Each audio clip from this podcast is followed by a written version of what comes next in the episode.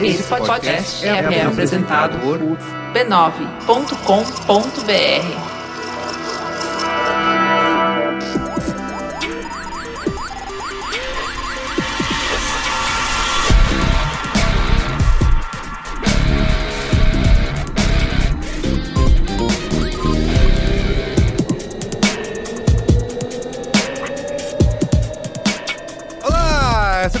esse é o Braincast número 245. Estamos aqui hoje com uma sessão intervenção, querendo reviver o Games on the Rocks, um dos grandes programas, um dos grandes podcasts dos anais dos podcasts brasileiros. É, anais é uma boa palavra. Anais é uma Anais. palavra, né? Yeah. E... Apresenta aí, Robson. Bom, é, eu, eu sou o Robson. Puta, eu vou começar a fazer isso no bilheteria também, tá ligado? Apresenta aí, Ó, apresenta aí, aí, vai, Henrique. Porra, não é Vai. Robson. Fala aí. E você agora que ele se apresenta aí é quase um. Ok, um grande podcast.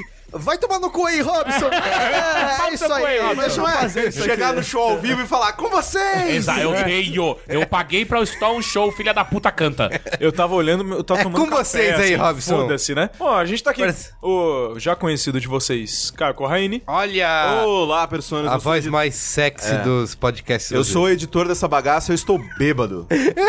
Quem não tá, né? Caio Teixeira Olá, tudo bem? E Heitor de Paula. Oi, tudo bem com você? Não adianta se fingir de gente agora. Eu Não me adianta se finjo fingir de gente há agora. 31 anos. Eu posso continuar me fingindo de gente agora.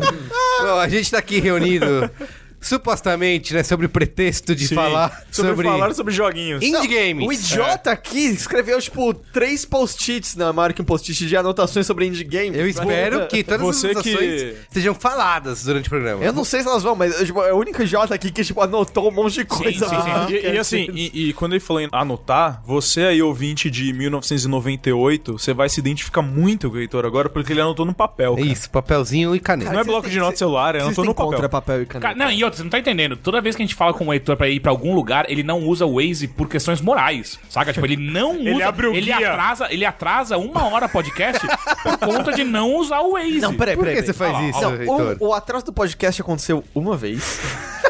semana passada. O Teixeira já transformou em regra. Aconteceu uma, semana. É tipo Uma quando ele vez. foi preso. Sabe, sabe quando ele foi preso? Isso nunca Ah, o aconteceu. Heitor foi preso. O Heitor foi preso uma vez. Aliciamento de Sério? novinhas. No, aliciamento de novinhas. Não, não, isso vai pegar mal. Isso vai pegar mal pra cacete. E-mails, e-mails, e-mails! Isso não- nada disso nunca aconteceu. Mas de fato eu não uso o Waze. Eu acho ele colorido demais. É, ó, Que bela motivo, que belo motivo, né? Meri- Alô, Meri- alô, galera da Waze. Isso, Comentando nos comentários, vamos lá. Comentando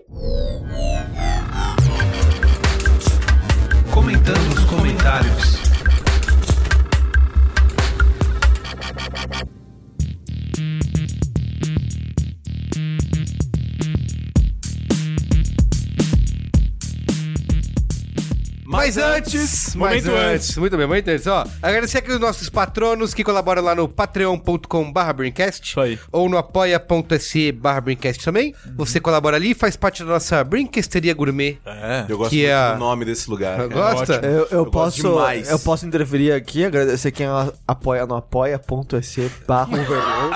Ah, muito bem, fala aí. Mantém, mantém, graças a vocês, o Overloader é mantido até hoje. Então, se você não conhece, acesse o apoia.se. É depois! Overloader. Ei, ei, ei, eu faço minhas oportunidades, ok? eu não sei se eu vou estar aqui até o fim do jeito que as coisas estão indo.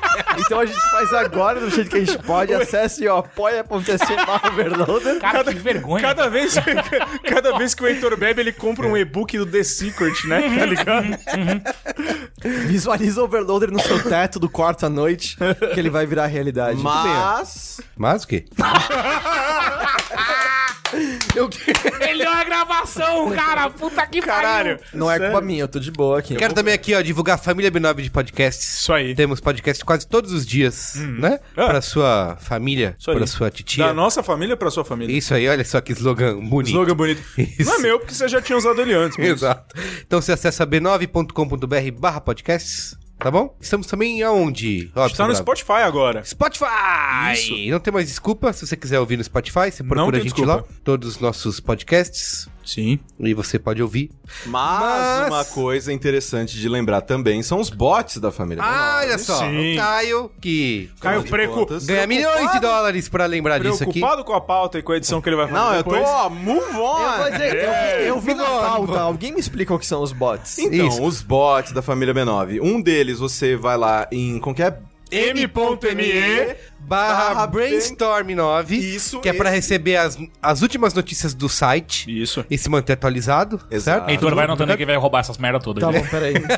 Não tem mais espaço no Filha da puta. Alguém nota pega um caderninho pra ele. Eu tô escrevendo com açúcar na mesa, peraí. E tem o m.me barra b9 podcast. Exatamente. O que, que é o b9 podcast? O m.me barra Quando B9 faz? um novo podcast é publicado, você recebe lá um... Isso aí. Mas antes de a gente ir pra pauta, fala do Overloader aí. Bom, o Overloader é um site independente de games. Se você acompanha o B9 de longa data, você já deve ter ouvido o Corraine, eu imagino, falar Sim. do site independente de games de jogabilidade. Se você gosta do conteúdo de jogabilidade, você provavelmente vai gostar do conteúdo do Overloader. A gente tem, vamos dizer, a mesma nascença, a gente nasceu do mesmo berço, basicamente. Eles são mais sérios lá. É, basicamente. Ah, é, eu, sim. eu acho que basicamente só não foram criados pela mesma mãe, porque o Corra tava em Manaus quando É a mãe do Overloader começou a cuidar dele. Mas é um site de, sobre games independente, a gente tem vídeo, a gente tem podcast, a gente tenta falar. Vamos dizer, a gente tá, a gente tá zoando aqui, a gente tá rindo, mas a gente tenta falar com a mesma seriedade sobre qualquer lançamento, todos têm o mesmo peso, todos têm a mesma importância, não importa qual marketing por trás, qual é o dinheiro por trás. A gente realmente ah, respeita e se interessa pelo assunto de videogames, qual é o impacto deles na sociedade, como as pessoas que jogam videogames interagem umas com as outras, vamos dizer, a todo o social que existe em torno de videogames. Então, se você se interessa por esses assuntos, você pode acessar overloader.com.br. Uma coisa que eu quero destacar agora é a habilidade da pessoa de ficar sóbria pro jabá. É, mas eu, sóbria pro jabá. Pro Jabá. Eu, não, mas Eu, é- eu não tava esperando. Eu tava aqui, tipo, em que momento eu vou ter que salvar esse eu, Ed, eu saca? repeti, eu Cara, repeti eu- muito mais palavras Eu do que queria realmente, eu tava esperando alguma coisa do tipo, ô Heitor, fala aí sobre o Overloader. Uhul! Tá ligado? Eu tava nesse nível. Que seria incrível também. Gente, Parece eu ser tô- legal. é, Vocês vocês me subestimam.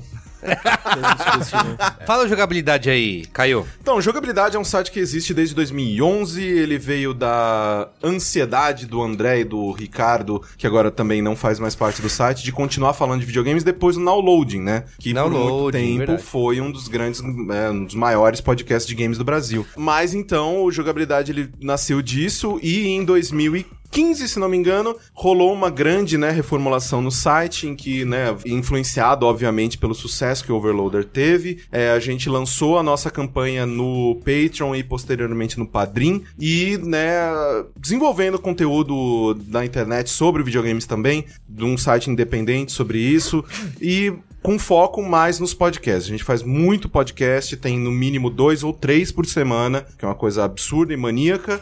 Então, se você ainda tem muito tempo livre indo e voltando do seu trabalho, lavando a sua louça, você quer ouvir mais sobre videogames e também sobre outros tipos de entretenimento, sobre outros tipos de coisas que você queira consumir na sua vida, tem lá jogabilidade.de e você vai encontrar bastante conteúdo bacana também. Muito bem.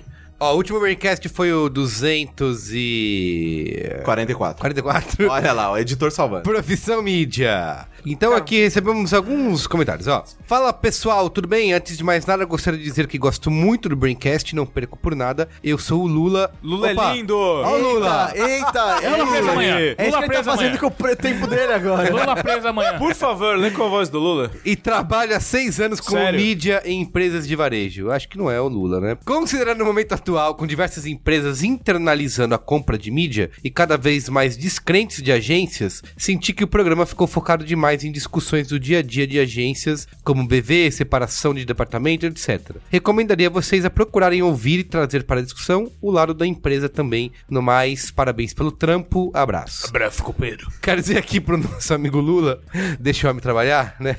Lula, você é Puta que bonito. pariu, Que- que esse programa de mídia ele sofreu com algumas alguns problemas em cima da hora que De tipo timing. isso, tive- tivemos mais convidados, mas que eles cancelaram, né? Essa gravação, então ficou realmente faltando. Eu concordo que ficou faltando um outro lado da empresa. Só que esse assunto publicidade, mídia, é um assunto que a gente sempre tá nos braincasts e certamente vai voltar aqui de alguma maneira. A gente quer muito falar sobre isso, ele tem razão. Realmente é uma coisa que tem mudado muito no ambiente de publicidade, da mídia, do, do jeito que ela é comprada, sempre foi comprada durante décadas. Isso tá mudando durante os últimos anos e a gente vai tratar isso mais vezes aqui. Ó, Então, posso, posso abrir meu coração aqui? Deve. Os podcasts que eu mais gosto são sobre publicidade. Ah, é? Sim. De longe, porque eu não entendo porra nenhuma. Tem uma Então- galera que não curte. são os que eu mais aprendo de áreas e de pessoas e profissionais que eu não tenho muito contato. Então é- são os que eu mais gosto. Mas assim. também não é aquele podcast que você tem vontade de conhecer menos ainda as pessoas? Não, na verdade, eu gosto pra caramba do meio, É, do, do é. meio de publicidade. É que aquele On cheiro the de go, né? enxofre que geralmente vem com publicidade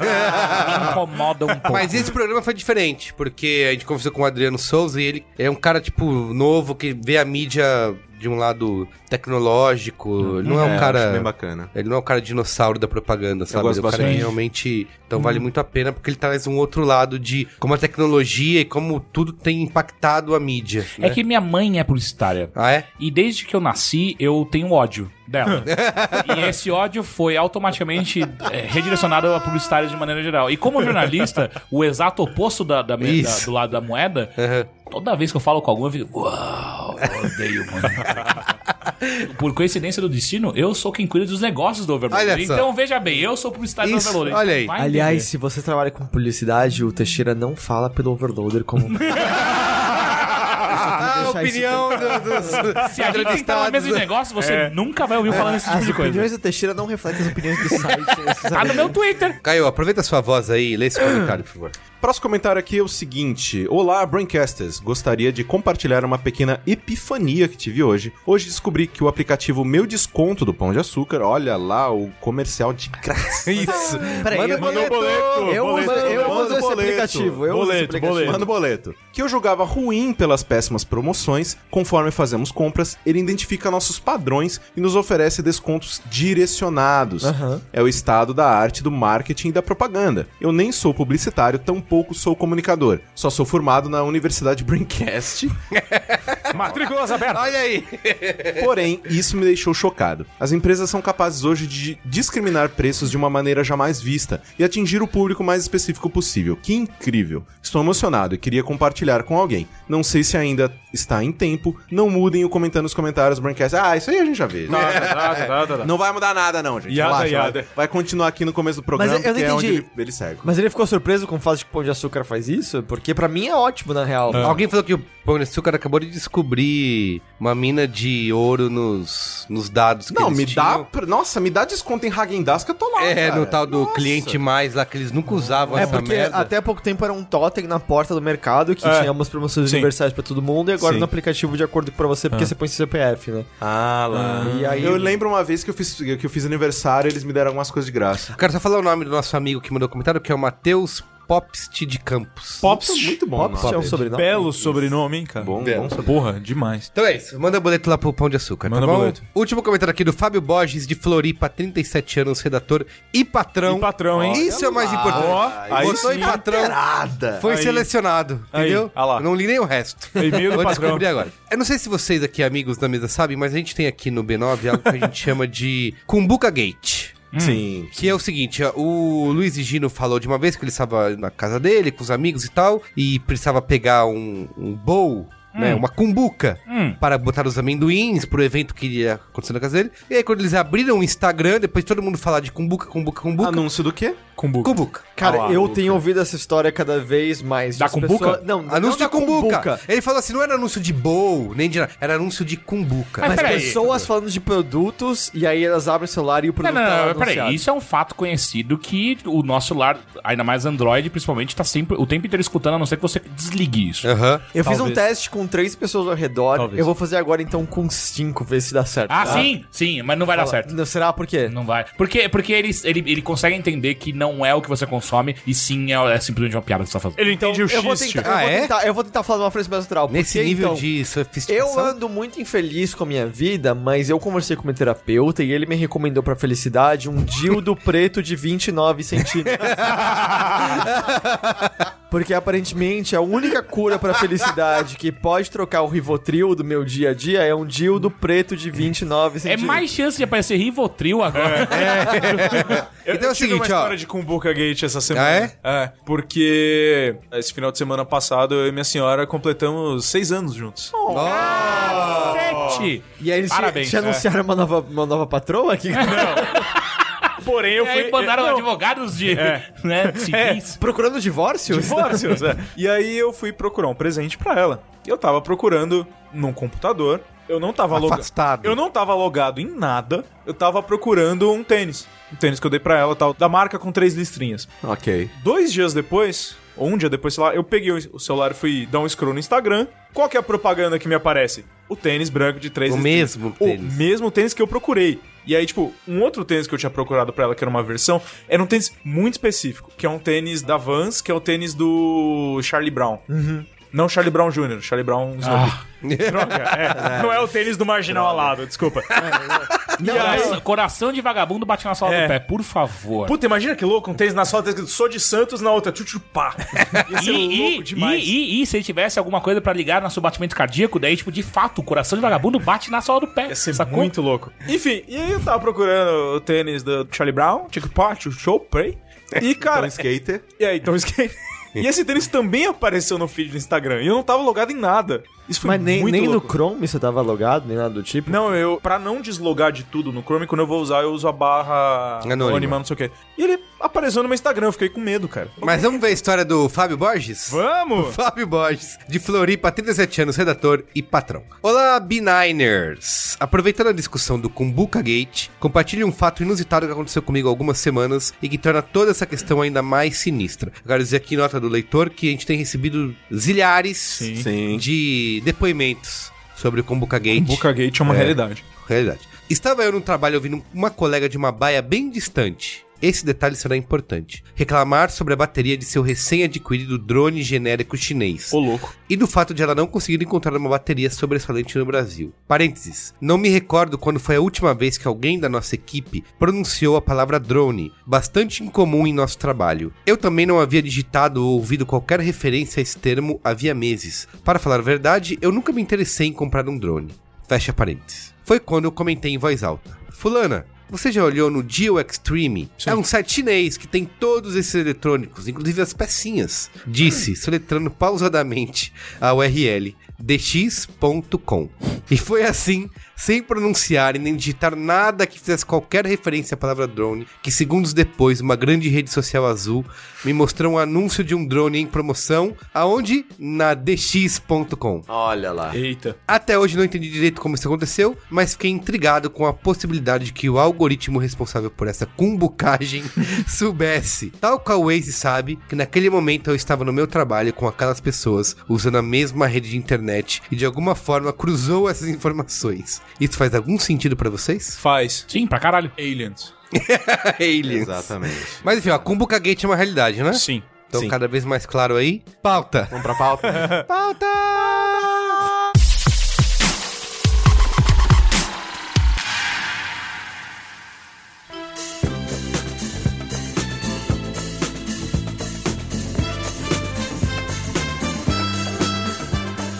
Games! Gente, assim, é o seguinte, a gente tem, vivendo aí, vocês podem me corrigir se estiver errado, uma popularização, né, dos indie games. Sim. No mundo. É uma coisa que, obviamente, sempre existiu, né? Tivemos sempre desenvolvedores Sim. independentes, mas sempre viveram na obscuridade, assim, né? Ninguém É. meio que sabia quem tava fazendo, isso não era muito divulgado, não fazia sucesso. E hoje a gente tem aí, além de grandes exemplos de caras que ficaram bilionários fazendo Sim. indie games, eu sei que não é pra todo mundo, a gente vai discutir isso aqui, mas a produção é cada vez maior e o interesse também é cada vez maior. E eu posso falar, minha opinião particular é que eu tenho visto cada vez mais que os indie games me interessam mais do que os jogos sim. AAA, né? Os grandes games, assim, de tanto de conceito, de visual. Eu falo, caramba, esse é o jogo que eu quero jogar e não aquilo que tá todo mundo, né? Que são os blockbusters aí dos games. E eu queria, pra gente começar essa conversa, a gente tem muitos ouvintes que é, provavelmente nem jogam videogame ou conhecem pouco da área. Queria que a gente tentasse conceituar o que, que é um indie game, o que, que é um game, um jogo independente. A gente consegue fazer isso? Varia bastante quando você para pra pensar que Activision é uma, uma desenvolvedora independente. É, é. Porque há, uma, uma, um conceito um pouco mais abrangente que se você não é first party, você é independente. Porque afinal de contas você não tá recebendo dinheiro diretamente da fabricante daquele videogame pra desenvolver aquele conteúdo. Não importa qual definição a gente dê de indie aqui, a gente vai achar uma exceção. Do tipo, Sim, ah, sim. Journey. Journey é um jogo indie? Sim, mas foi Sim. distribuído, Foi pela distribuído Sony. e financiado pela Sony. Aí você pega coisas, por exemplo, tá, The Witness. The Witness é um jogo indie. Foi autofinanciado e autodistribuído. Só que ele custou cerca de 6 milhões de dólares. É qualquer estúdio É, pequeno que tem 6 milhões de dólares É, sobrando. Exatamente. E aí você pega coisas como Dota 2. A Valve é indie. A Valve é indie, Valve cara. Não tem ninguém lá financiando. Então, assim, óbvio que a gente tem uma questão Sim. de semântica extrema e, consequentemente, uma discussão desnecessária, uma discussão Sim. meio estúpida. assim. O que Eu a acho gente pega hoje popularmente como um, um desenvolvedor independente? É, geralmente, estúdios que têm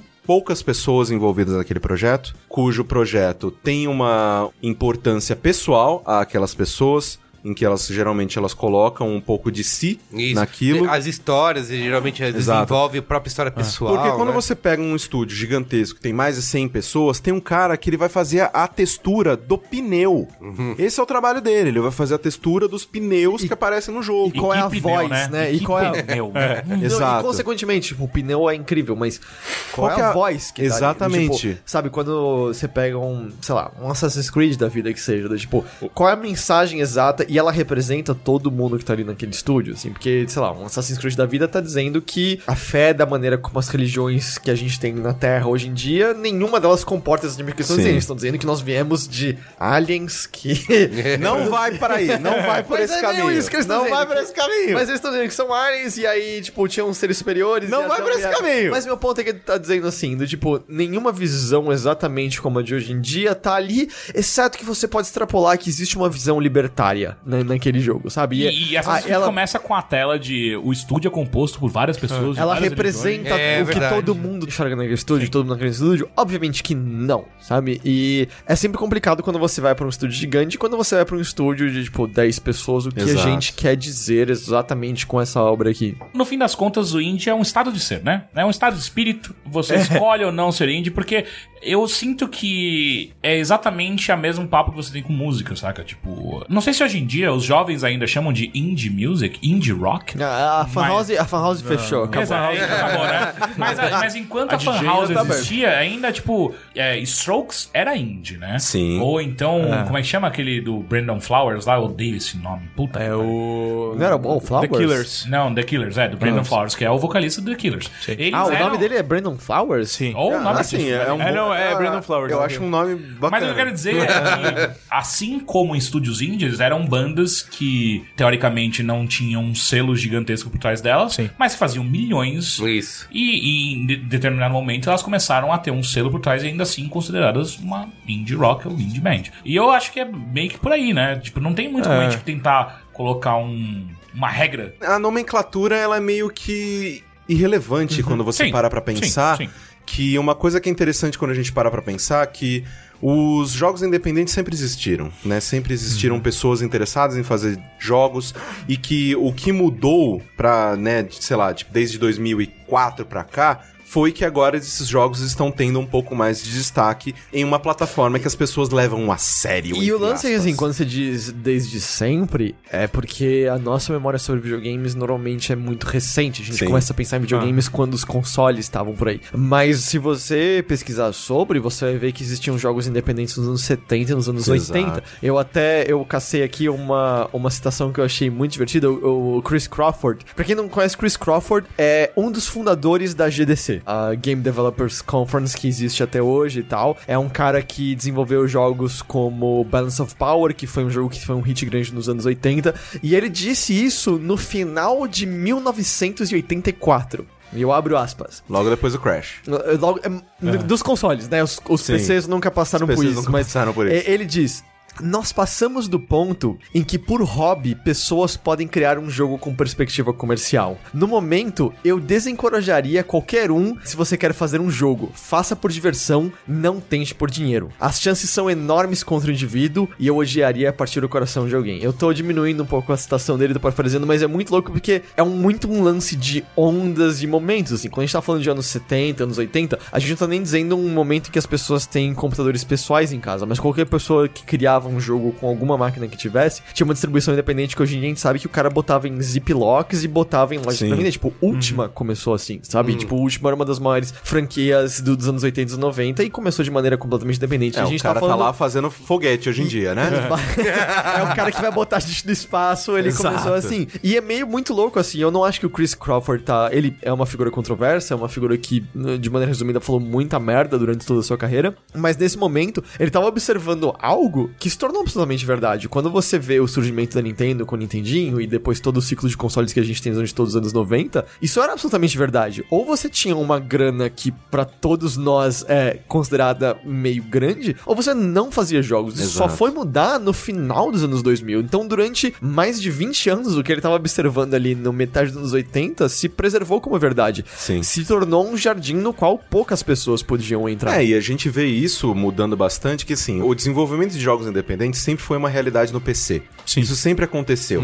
Seja, né, a gente vê isso, né, mudando gradativamente, a gente vê uma onda de jogos de browser, a gente vê uma onda de, de jogos que você vai de flash. Sempre, o, a- o PC sempre foi uma, uma, uma plataforma bem amigável para quem queria desenvolver o seu próprio projeto e ver se ele funcionava e ver se ele agradava outras pessoas. É, a própria comunidade de mods, né? Exato. Sempre. Mas com o, o lançamento do Xbox 360, a Microsoft ela puxou isso pra si. Ela falou: não, a gente vai ter aqui um espaço nos consoles para desenvolvedores que estão fazendo esse trabalho e que a gente quer colocar aqui meio que validando, eu tô aqui colocando, né, coelhinhos voadores, validando esses caras pra gente dis- eh, distribuir essa galera pra um público que eles nunca encontraram. Sim. Porque quem compra console é um público bem diferente para quem de quem compra PC. PC é um público mais aberto, quer futucar no jogo, quer fazer suas coisas, instalar mod, tá É. aberto a fazer umas coisas bem absurdas, enquanto o console geralmente é um público um pouco mais tradicional. Além né? de que no PC, quando a gente tá ainda pegando nos 2000, quando o Steam começou a surgir, começou a revalidar jogos em console, essa galera do PC tava pirateando e jogando tudo de graça. O cara no console tá pagando por tudo isso. Isso, e, é verdade. tipo, ainda entrando Às vezes nesse... muito barato.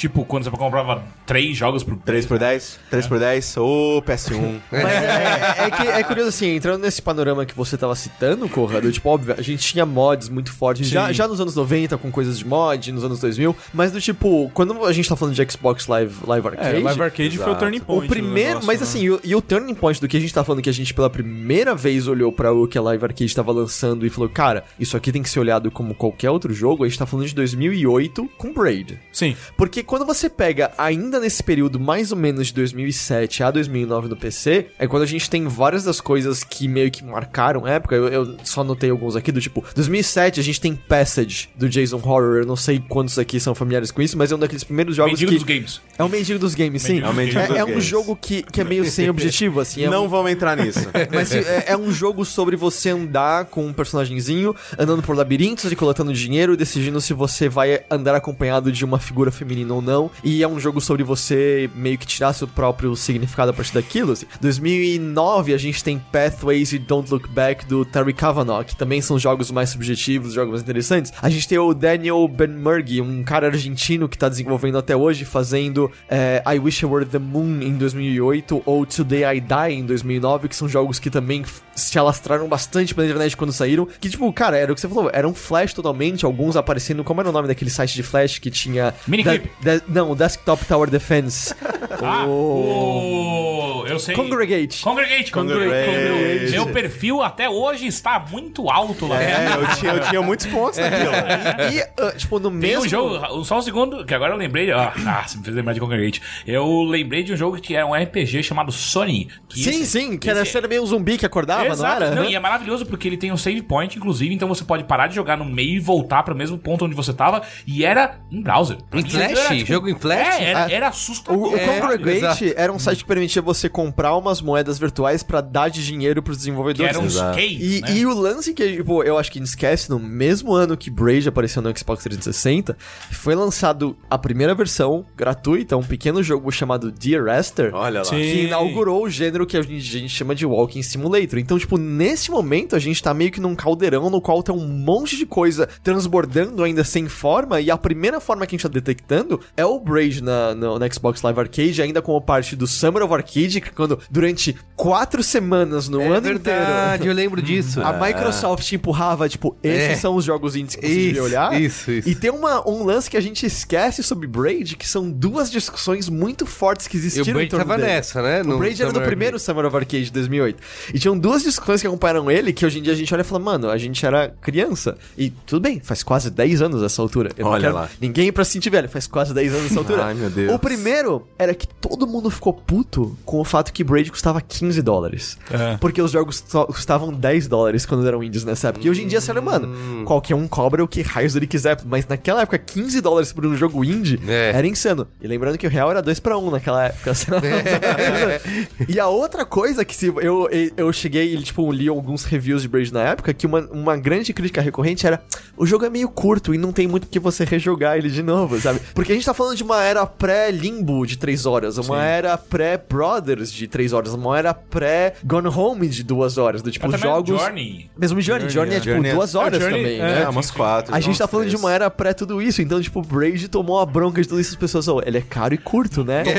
Tomou bronca, porém ficou milionário. Sim, ele ainda assim, Sim. apesar disso, teve sucesso. Você pode então usar o Braid como sendo essa grande. Assim, nos consoles, sim. Uma coisa que eu acho interessante nesse primeiro Summer of Arcade é, que nem eu tava dizendo antes, entre aspas, a validação de uma empresa como a Microsoft trazendo esses jogos para o console. Porque esses jogos, eles sempre estiveram disponíveis no PC. Tipo, se você soubesse os caminhos, era Você fácil. podia jogar. Você, você podia baixar, você podia jogar, você podia, né, monetizar esses jogos de uma maneira diferente. Mas eles ainda eram consideravelmente Rolava. mais simples e Eles as, eram meio as, marginalizados. as plataformas não estavam ali pra sustentar esses Enquanto jogos. e, e quando a Microsoft ela traz isso pra si, ela traz isso para os consoles, ela fala o seguinte: olha, os jogos eles não precisam ser só Call of Duty, eles não precisam ser só isso. Jogos podem ser também é, experiências um pouco menores, experiências de vez em quando visualmente um pouco mais simples, mas que eles vão ter um preço que vai variar e você, né, tipo, e você adequa ele ao que você tá querendo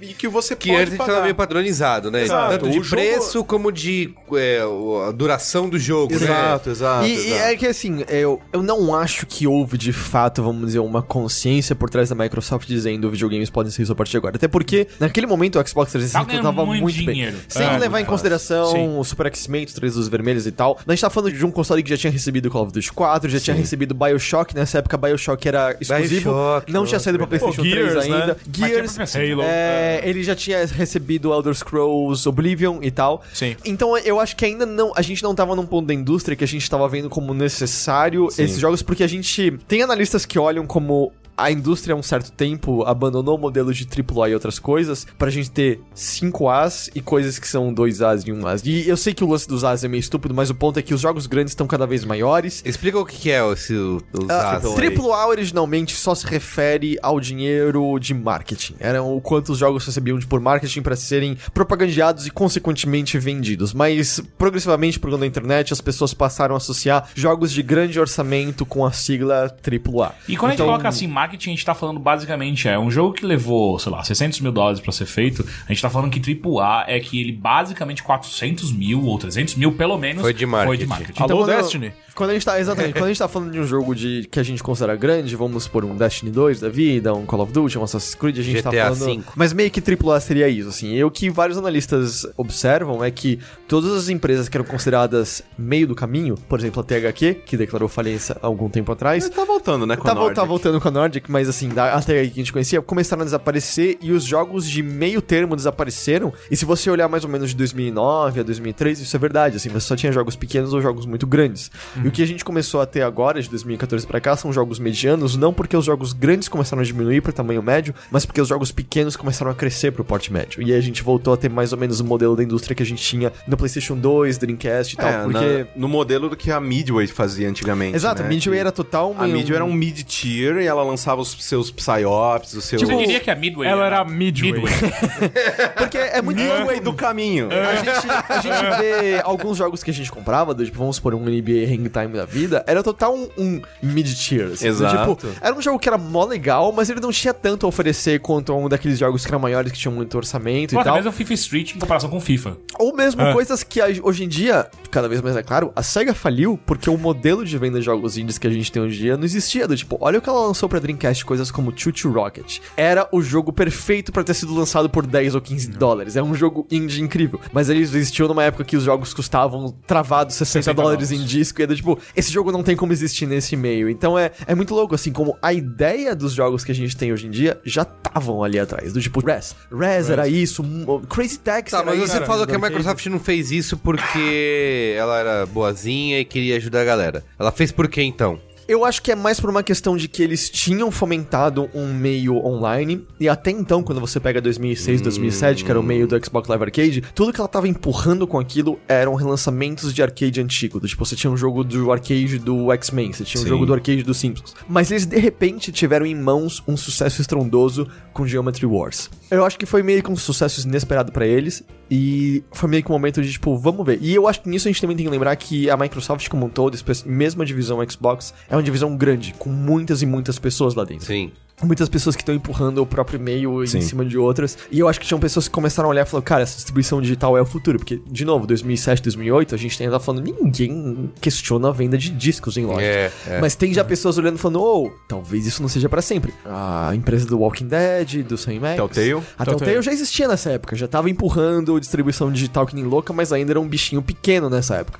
Então E eu a acho que gente já achava estranho. era meio bizarro. E a Valve mesmo, a Steam já, já, Exato, já o Steam- existia Steam. e- Não ele era o tamanho começou- de agora. Exato. Ele não era um completo Não, eu lembro- conglomerado, é, um não, eu le- monopólio no- nos PCs. Eu lembro até hoje quando eu tinha que baixar o Counter-Strike 1.6. Exato. Puta que pariu, Que tem que baixar é essa Não, de você, É. você ia na Monkey da vida e você tinha lá. você- ou você tinha uma conta na Steam pra você poder jogar o seu CS, ou então você tinha que abrir o CS craqueado da, da que eles faziam. Que é o que acontecia, você nunca abria a conta do Exato, Steam, exato. Não, é. Por Não. alguns anos eu tive uma conta do Steam com CS, mas Ah, tá. de fato, tipo, você tinha um CS craqueado ou até mesmo um Need for Speed Underground que a galera jogava muito Uhum. nas lan houses que era craqueado. Mas o Steam surge nessa época, então. Aí, Não, não, não. O é- Steam era um é pouquinho antes antes. com o Half-Life 2. E a galera xingou pra cacete porque eles tiveram que instalar em Steam pra Sim. poder jogar É, Half-Life porque, 2. porque Cara, eu foi a ficava primeira puto vez. com aquele Exato. ícone no- na Foi a primeira vez. Não tinha pra nada além disso, né? Não, é. É, foi a primeira vez onde a gente teve que instalar um instalador. Um instalador. Exato, de ter. Pra eu jogar esse jogo, quer dizer que eu preciso baixar um. É, o que hoje em dia eu tenho que baixar o, sei lá, o instalador da, da Epic pra poder jogar meu Fortnite, sabe? Exato. Ou, em- que saco! ou até mesmo você. Qualquer coisa da Blizzard que você quer jogar, você Exato. tem, Tem que ter o Battle.net. Battle.net, né? Exato. Battle.net tem que tá Inclusive, lá. você vai jogar Destiny 2 no PC? Na ter Battle.net. Um Battle.net. Battle.net. E agora os dois estão Vou chegar em casa hoje vai Enfim. Mas, tipo, eu, eu anotei algumas coisas. Tipo, como a gente tá falando, Summer of Arcade era, tipo, o momento em que coisas grandes saíram. Depois, em 2000 e... Eu quero dizer que é 2010, 2011, a Microsoft inventou uma outra promoção, mais ou menos em outubro, que foi quando Super Meat Boy foi lançado. é assustador, a memória dele é assustadora. Mas é... Mas antes disso, tipo, eu anotei algumas coisas aqui, por exemplo. Tipo, a gente tem 2008, Super Meat Braid... Boy é dessa época? É, do Super Meat Boy é Meat Boy 2010, é 2000 e- 2011. Sim. Caramba. Não é? Não, é acho que antes é, é antes, é 2009. É 2009. Não, não, é, é, porque ele lançou primeiro em miniclipes 2010 ou Congregates da vida. 2010 foi Limbo. Ah, tá, então, porque eu anotei Sim. aqui do tipo, Summer of Arcade, no, em 2008 também saiu Castle Crashers no Xbox 360, que Ah, chamou sim. atenção pra Jogo cacete. Jogo até hoje. Jogo de browser, Eu jogo jo- de que flash. Ah, é? Conga que, que esse é o outro. Eu baixei a versão não é remaster agora É no- o Mini- Newgrounds. Newgrounds. Newgrounds. O Newgrounds era um outro site que mantinha também jogos indie antes da gente Sabe considerar que eles Newgrounds jogos antes. Ah. Jogos adultos. É, exato, jogos meio pornográficos e tal. Mas, tipo, 2008 tem Castle Crashers também. 2009 a gente tem Shadow Complex no Summer of Arcade. É animal, É Shadow Animal Complex. Mouth. 2010 é quando sai Limbo, por exemplo. Sim. 2011 é Bastion. E eu acho que 2011 é meio que uma marca final, porque 2012 é o ano que meio que não sai nada. Sai 2000 flashback. 2012 saiu Racketeer, por exemplo. Jogo do David Lang e tal. 2013, eles têm um suspiro com Brothers A Tale of Two Sons. Sim. Mas tipo, de cabeça aqui, alguém associa Brothers nessa mesa a Xbox 360 ou vocês já pensam igualmente PlayStation 3 e PC? Cara, eu penso É, em eu, Xbox joguei, eu One. joguei ele, inclusive, em É, Eu penso em Xbox One. E, ah, uau, esse é o que você. Não, não, juro. Sabe por quê? Perdoa. Não, não. O, o, o, o- porque eu tenho of Two Sons é porque. Eu vou entrar nisso depois, mas porque pra mim, a, a- por um ponto de vista muito particular, essa coisa do indie, que foi quando apareceu muito no Xbox 360. Xbox 360 eu tava na fase da, da pirataria ainda. Tipo, eu não Sim. tinha internet em casa legal pra poder baixar e tal. Quando apareceu Era offline o é, Xbox. o Braid nem tanto, mas principalmente Super Meat Boy e o Limbo, foi quando eu falei, oh, ok, se eu tiver uma conexão, eu consigo ter Jogar esses acesso a esses jogos, esses jogos legais e tal, que, pô, são experiências diferentes em questão né, do jogo em si e de narrativas. Então foi essa coisa. Então, tipo, quando eu tive acesso, por exemplo, o, o Tale of Two Sons, foi já quando eu tava com o Xbox One, que aí, tipo, você tava comprando o jogo original, eu tinha uma conexão legal de internet em casa e tal. Mas, de novo, tipo, eu acho que não tem nada de absurdo em, tipo, Brothers, ninguém mais associa não. Xbox 360, quando Sim. mesmo ainda Bastion, tipo, o jogo chegou a sair pra Chrome, tá ligado? Você jogava no navegador, mas, tipo, ainda muita E gente... foi publicado pela Warner. É, sabe? mas muita gente ainda associa a jogar no 360. E eu acho que 2011 é mais ou menos a data em que as coisas começam a mudar, mas começam a mudar, eu acho que mais em direção ao PC, do, tipo, é quando as plataformas de console começam a ficar meio estranhas, e é só quando a, a gente tem a mudança de geração que a gente tem ambas, vamos dizer, escancaradas pra todas saírem onde elas quiserem, mas a gente ainda vê, vamos dizer, um pouco mais de proeminência no PlayStation 4 do que no Xbox One, mas por conta de fatores externos, como o lance da Microsoft ter anunciado inicialmente um console que precisava estar sempre conectado, do que qualquer capacidade do aparelho em si. Mas é meio que eu sinto que 2011 é quando acaba a ideia de indies existem em algum lugar. É meio do tipo, e antes vira você você não sente que... da indústria. A Microsoft, na real, nessa época, ela conseguiu construir algo que a Sony até hoje não conseguiu fazer. Não, definitivamente. Que é a, a plataforma online mais confiável nos consoles É, de longe. O Xbox 360 começa como uma plataforma que tem uma infraestrutura online muito mais interessante em diversos, diversos aspectos. Tipo, cara, vamos lembrar, troféus não existiam no PlayStation 3 ah, durante muito tempo. Eles tiveram que implementar depois pra imitar E tem- conquistas tinha toda e uma treta também que troféus valiam pontos que você podia É. trocar e... é, Ah, é? Eu não lembro disso. Nossa, teve isso. Tinha, eu tinha lembro. essa É, eu treta, não eu lembro lembro. Xbox Live. Mas, Mas- é, o que acontece é que, tipo, a Microsoft estava na frente disso. Mas É, ela aquele- fica lenta, porque se a gente lembrar, enquanto a gente tinha Xbox Live Arcade e você tinha esse foco do Summer of Arcade, existia ao mesmo tempo XBlig, Xbox Live Indie Games, onde você tinha um monte de coisa que eram completos, tipo, estouros de sucesso que ninguém ouvia falar sobre. Então, tipo, você tinha clones de Minecraft, e claro, Minecraft, enquanto isso estava rolando no PC, você tinha clones de Minecraft que estavam vendendo, tipo, milhares e milhares de cópias no XBlig que ninguém falava sobre. O Mount Your Friends tava no XBlig. Tipo, um jogo que se Grande jogo. tipo, é, exato, ele virou sucesso em, em- em transmissões. Se você em- acessar o jogabilidade.de, você vai ver eles jogando várias vezes no Saideira esse jogo, por Muito exemplo. bom. É um jogo excelente. E você vê, tipo, a Microsoft ainda empurrando eles pra janela de X-Blig, sabe? Tipo, eles não olhando exatamente mais o que eles tinham Eram naquela comunidade deles. feios, né? Exatamente. Eram os patinhos Que não eram feios. mais feios. As pessoas, as pessoas começaram a perceber que beleza não era tudo. E elas começaram a jogar todas aquelas coisas. Mas uma coisa que eu acho interessante é que o mercado atualmente, ele é extremamente plural e de um jeito que os jogos independentes, eles mantêm mercados abertos, no sentido de, quando você vê uma empresa como a Nintendo, Nintendo como a Nintendo, né, que é a empresa mais tradicional desse mercado, empresa que é um transatlântico que de- demora pra fazer uma curva. Mas A quando Nintendo- faz também, hein, a Caio? Nintendo, a Nintendo Fala agora, aí. a Nintendo agora chegou em 2006, sabe? Tipo, É, eles descobriram o HD na última geração. no, no Wii U eles descobriram que existia É. Mas, ainda- esqueceram do Switch, né? É, e você ainda então. tem que usar aquela merda do, do friend code Friend ainda code, pra é você muito se bizarro. conectar. Puta, eles ainda Eu, tão eu, com eu isso. gosto da teoria Nossa. do Beastcast, que é o Red falando, vocês não compraram o Wii U, filhas da puta? Tá Aqui então, friend code na cara de vocês. Quem mandou? Mas você vê que os jogos independentes, eles servem por quê? Hoje em dia, cada vez mais é mais difícil você desenvolver um, um jogo. Porque ele é caro, ele demora, demora pra desenvolver, demora pra fazer a porra do código, demora tudo. Tudo demora pra caralho, porque é mais difícil de fazer.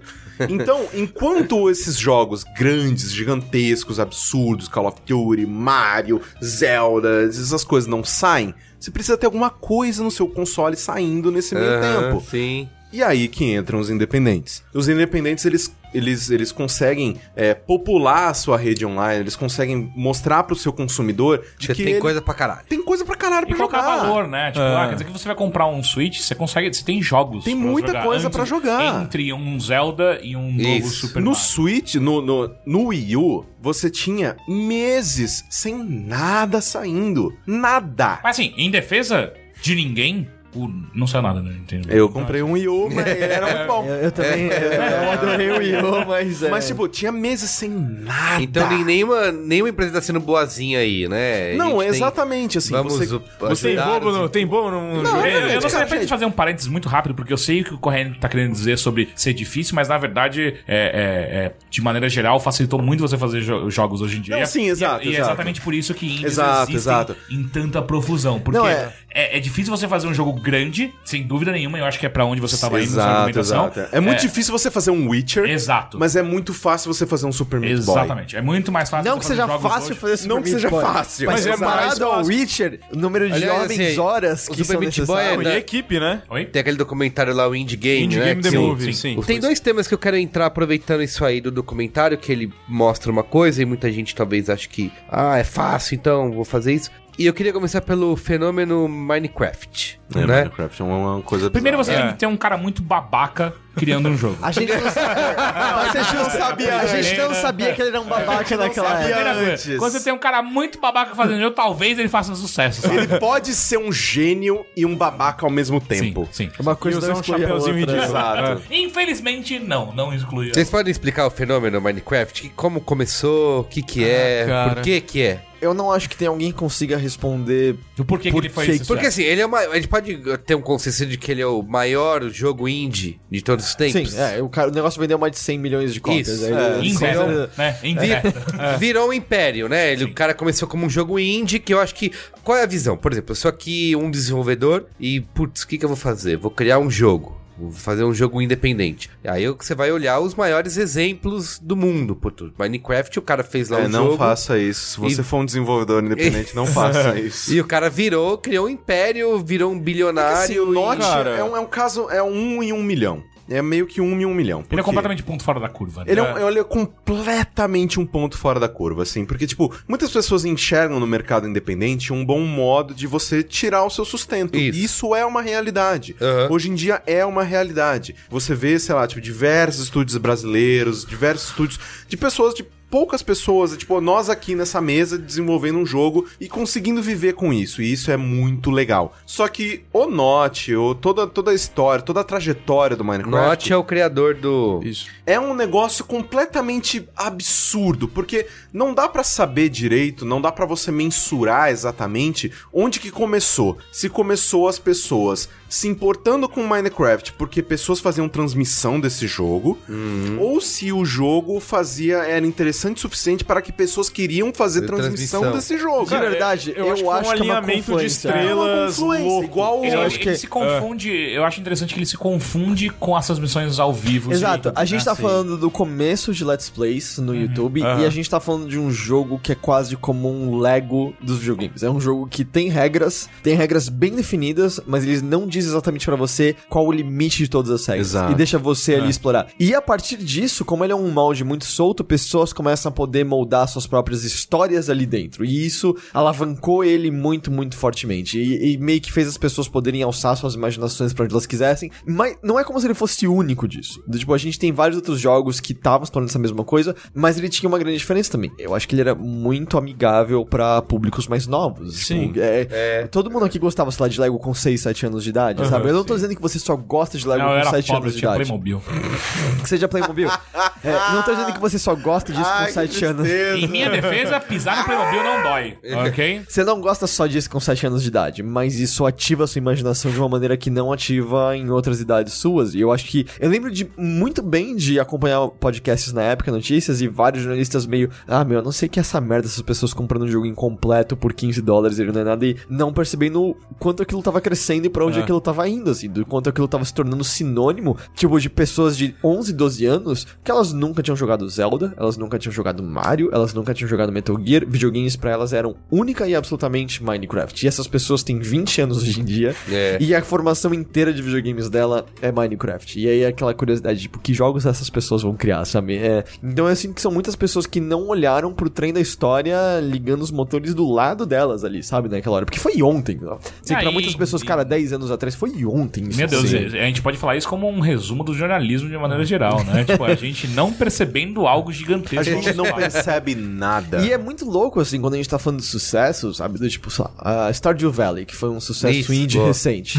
Ele Do vendeu passado. mais de um milhão de cópias depois de dois meses na loja. Então, a essa altura, ele saiu faz um ano e meio, mais ou menos. Por aí. É, e em dois meses ele tinha vendido um milhão de cópias. Porra, um número bom pra cacete. Maravilhoso. A Undertale, Undertale vendeu um milhão de cópias, mais ou menos, no Steam. A gente não tá contando a loja específica do Toby Fox ou através de uma banda. Pô, um milhão de cópias, muito bom. Minecraft, a gente tá falando de mais de 100 milhões de cópias. É, tipo, é, uma proporção que. Que tipo, você pode não- comparar qualquer outro jogo AAA que levou uma equipe de centenas de pessoas com milhares de dólares envolvidos em marketing. depois- Cara, a gente não precisa nem entrar no. Minecraft. no- literalmente no dia de hoje que a gente tá gravando isso aqui, saiu a não é indie, mas saiu a notícia de que PUBG vendeu 10 milhões de cópias em Early Access. Caso você não saiba, é Player Unknown. Battlegrounds. Battlegrounds. 10 milhões de cópias é mais do que Zelda Breath of the Wild e Horizon Zero Dawn somados um com Caramba. o outro. E esse jogo é um early access, não é o jogo final. É um jogo pra você basicamente testar pro desenvolvedor olhar e falar assim, Joga aí e não ali? reclama dos problemas É, que a gente é. sabe que Vindo de um estúdio chamado Blue Hole, que é sul-coreano. E Cara, o, o grande idealizador era Criador de- simplesmente modder de arma, Arma do- 3. Mas se você parar pra pensar que o, o console, né? Falando em console, o console mais vendido da história, que é o PlayStation 2, ele vendeu 150 milhões de unidades. verdade.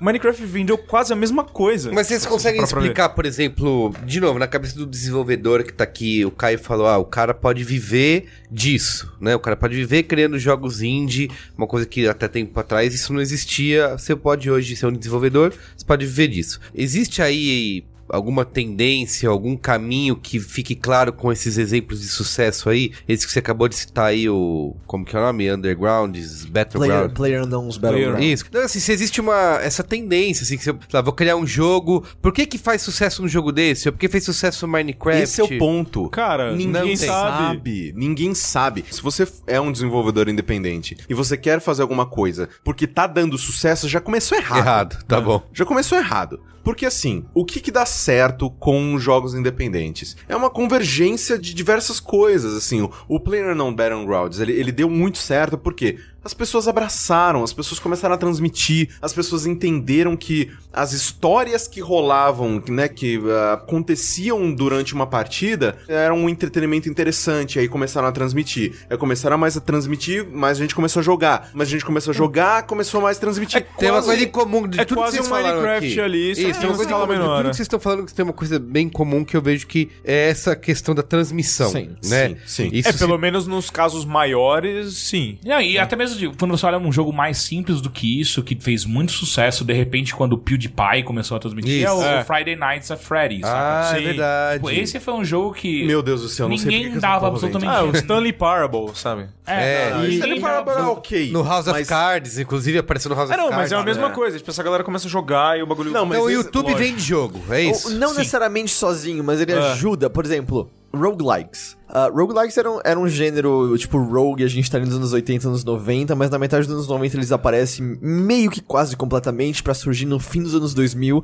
e se tornar um gênero que faz parte da tríade de coisas que você tem pesadelo quando vê no Steam, né? Roguelike, Survival e Early O que, Access, que é né? roguelike?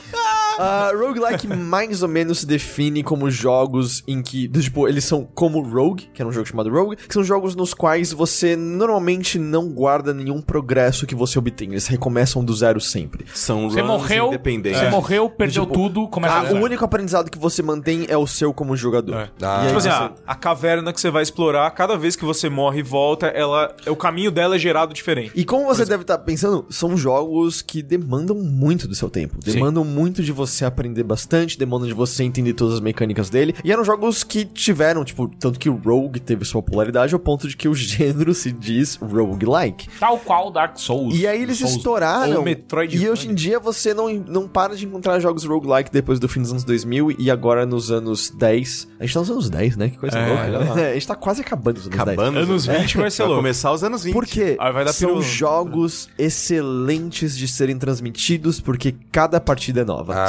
Você nunca tem uma partida como a outra, porque tudo que você vai encontrar é aleatório e novo e diferente da última vez. Então, assim, que transmissão e a maneira como a gente consome jogos estão determinando como jogos são feitos, não existe dúvida nenhuma. A dúvida que ainda existe é em qual profundidade eles estão determinando o desenvolvimento de jogos. Entendi. E esses jogos do tipo que existem esse elemento de aleatoriedade enorme em torno deles são muito beneficiados por conta de YouTube. E eu não quero dizer isso de maneira negativa nenhuma, porque Sim. eu, de novo, é aquele negócio que eu presumo que todo mundo tenha como igual. Mas quando a gente não tinha internet ainda e a gente ia na casa de um amigo, era também divertido sentar do lado e ver a outra pessoa jogando e às vezes tá pensando sobre o que devia ser feito e às vezes dar algum pitaco sobre as coisas que deviam ir. Era uma maneira de participar também. Era meio, não sei, era parecido como você assistir um filme em que você deseja que o personagem faça tal coisa, mas você não tem o controle sobre aquilo exatamente. E os jogos com outra pessoa controlando acabam tendo aquilo. E YouTube e Twitch, coisas do tipo, proporcionam a mesma coisa, às vezes com um grau de controle maior, como com Twitch Plays Pokémon ou qualquer coisa, Exato, qualquer coisa da vida. E esses jogos alcançam uma po- popularidade maior ah, por conta disso. E o curioso são os jogos que acabam meio que sofrendo por conta disso. Já existem alguns, ah, algumas pesquisas que mostram que jogos de terror têm vendas um pouco piores, porque muitas pessoas gostam Querem de acompanhar assistir. jogos de terror assistindo por YouTube e não querem jogar por conta própria. então você vê uma pessoa jogando jogo de terror, você vê ela sentindo o susto, você não Sim. quer ver por conta própria e está satisfeito. Não, o, É, Day- o Daylight é um dos casos desses, né? Eu lembro do Out, Outlast. As... Outlast? qual, qual é Outlast. Daylight? É Daylight eu não sei qual que é. Daylight é aquele que vai ser igual. Na verdade, o. O, O Layers of Fear também. Um Layers of Fear sofreu disso também? É. Sexta-feira 13 que vai sair agora. Não, ele já ele, Já saiu. saiu. Ele saiu, é, ele saiu, mas só que antes dele sair tinha o Daylight, que é basicamente a mesma Ah, coisa, é, onde sim. você é um assassino ou um monstro e você persegue as pessoas, que basicamente é aquela coisa do Left 4 Dead que ele tinha Isso. quando você era um zumbi. Isso. Ele é um dos jogos que foi meio que prejudicado, entre aspas, pelo YouTube, porque as pessoas querem ver... assistir. É, elas querem Zerei pelo YouTube. Exato. É isso. eu quero. Não, mais do que isso. Eu quero ver o Merigo tomar susto. Eu não quero tomar susto. Eu quero tomar. É eu o quero, react, é, né? Eu quero ver a reação do Merigo tomando susto. sacou? Entendi. Eu vejo que tem muito duas vertentes muito claras nisso, que é esse tipo de jogo da possibilidade,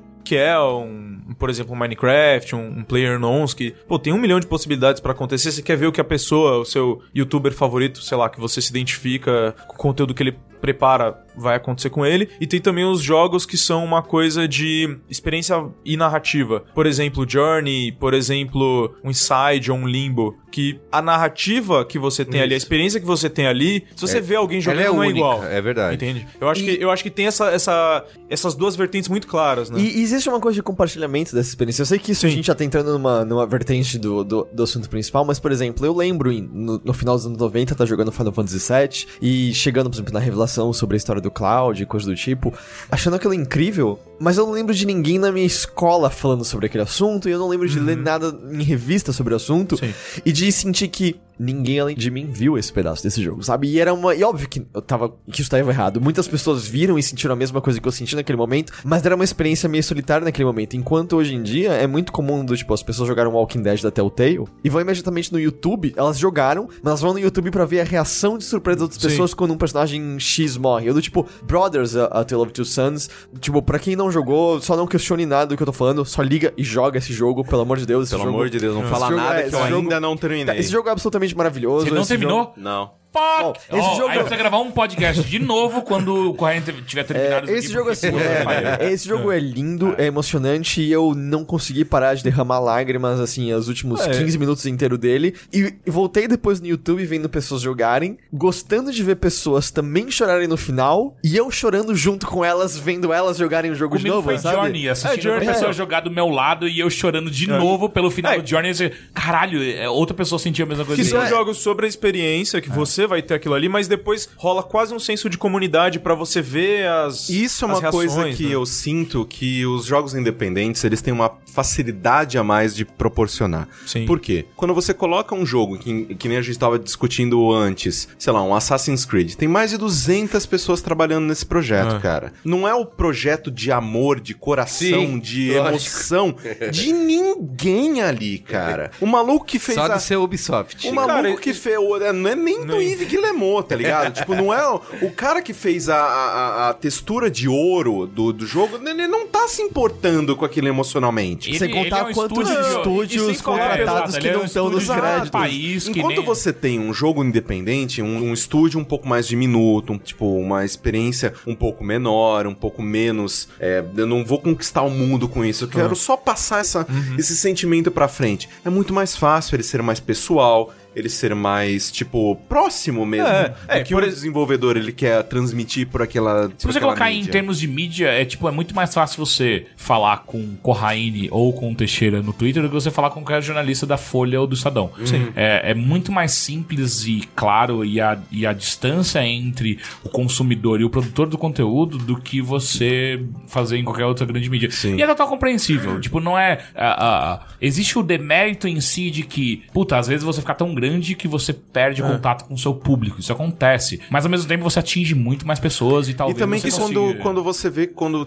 por exemplo, esses projetos que tem mais de centenas de mãos colocadas em cima dele, é muito mais difícil você definir uma visão Sim. e um caminho que a gente Às vezes é possível. atingir. Portal 2, por exemplo, é um grande exemplo de que, Mas- mesmo com um estúdio relativamente grande, você ainda consegue ter um jogo autoral. Sim, É mas que tipo, ge- é que mas por exemplo, né, quando você pega, sei lá, tipo, jogos como Paper Please, tipo que é desenvolvido por um cara, sabe? Então, tipo, é muito mais fácil você colocar o que você acredita ou o que você acha que é que é legal ser transmitido para uma audiência. E por isso que esse tipo de jogo independente, eu sinto que ele é muito mais autoral. Total. Porque ele não sai de uma Não, e linha tratando de, de, temas que essas grandes produtoras não querem nem.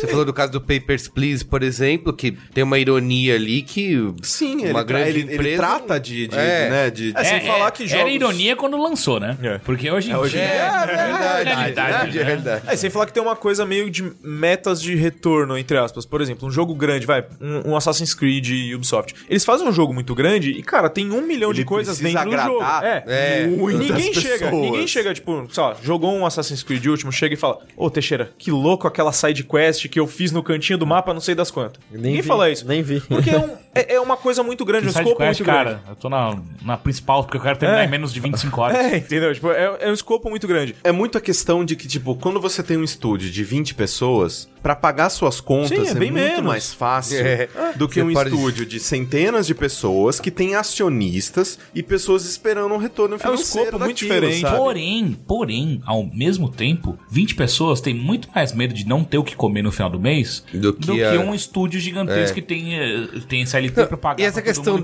do- O que eu quero dizer não é que é esse drive que faz os jogos serem melhores, mas é simplesmente que eu sinto que existe uma, uma conexão mais pessoal do artista com a sua obra quando existe Lógico, a- algo a se perder. Não, o cara Quando pode- não tem filtros também, né? É, tendo em vista ao ponto de da neurose total do, do Indie Games The Movie lá do Phil Fish. Que o cara refazia o mesmo jogo um milhão de vezes, porque pra ele tinha que estar Ah, é perfeito verdade, no detalhe. Sim, mas É também verdade. é que muito, uma- tem muito, por exemplo, né? Tipo, empresas grandes como Ubisoft, Activision, EA e tal, eles precisam responder a muito mais pessoas. Sim. Então, precisa sair alguma coisa Precisa. para dar lucro. Ó, eu vou- você meta de retorno, Sabe um né? negócio que, eu- Exato, que- que, precisa rolou sair, recente? cara. Que é essa questão do de arriscar, que a Ubisoft passou por isso agora com o Far Cry 5, né? Desde Hum. que eles anunciaram. E o que eu tô vendo, um monte de nos vídeos de YouTube que eles lançaram agora, vídeos de gameplay, tem uma galera metendo pau, falando, tipo, que absurdo esse, esse enredo e não sei Aham. o que, deu É. polêmica e tal. É que a gente entra num outro problema que eu sinto que boa parte do público,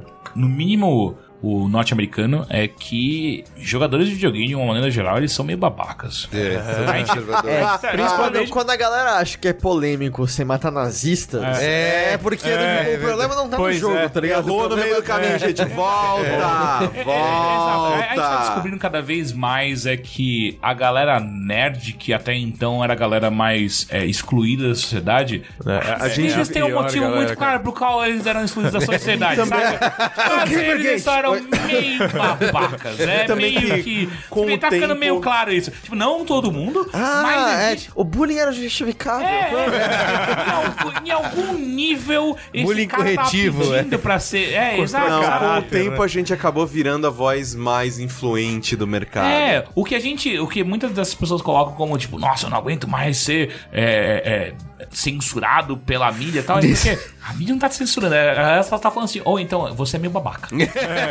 90% das Isso. vezes que a internet berra censura, eles não sabem nem o que censura quer dizer. É, é, nunca viveram uma censura, eles só estão tipo, mas ninguém tá concordando É. comigo. Mas eu não pude xingar o cara de filho da puta nos fóruns. Que, que coisa é essa? Mas é o seguinte, a gente fala aqui de vários casos de sucesso, e isso é um ponto que eu até li alguns artigos falando sobre isso. que É um cara dizia basicamente assim: não leve em consideração esses grandes sucessos dos jogos independentes, porque você provavelmente não vai conseguir ser um bilionário, um milionário. que Sim, porque Não. quando você olha pra um Braid, um Minecraft, você tá excluindo outros milhares Isso, de caras esse- que esse é fizeram coisas talvez incríveis, talvez não, mas que simplesmente não tiveram a mesma sorte de confluência de coisas incríveis acontecendo. E a gente caras. também tá falando de épocas diferentes. Eu acho que vale a pena lembrar que em 2016, do tipo, 40% dos jogos que existem no Steam atualmente, isso no começo do ano, foram lançados em 2016. Então, do tipo, a quantidade. Quando, quando todos os mercados abriram suas porteiras, PlayStation 4, Xbox One e, e o Steam primariamente, sem contar GOG, Humble Bundle, etc, etc,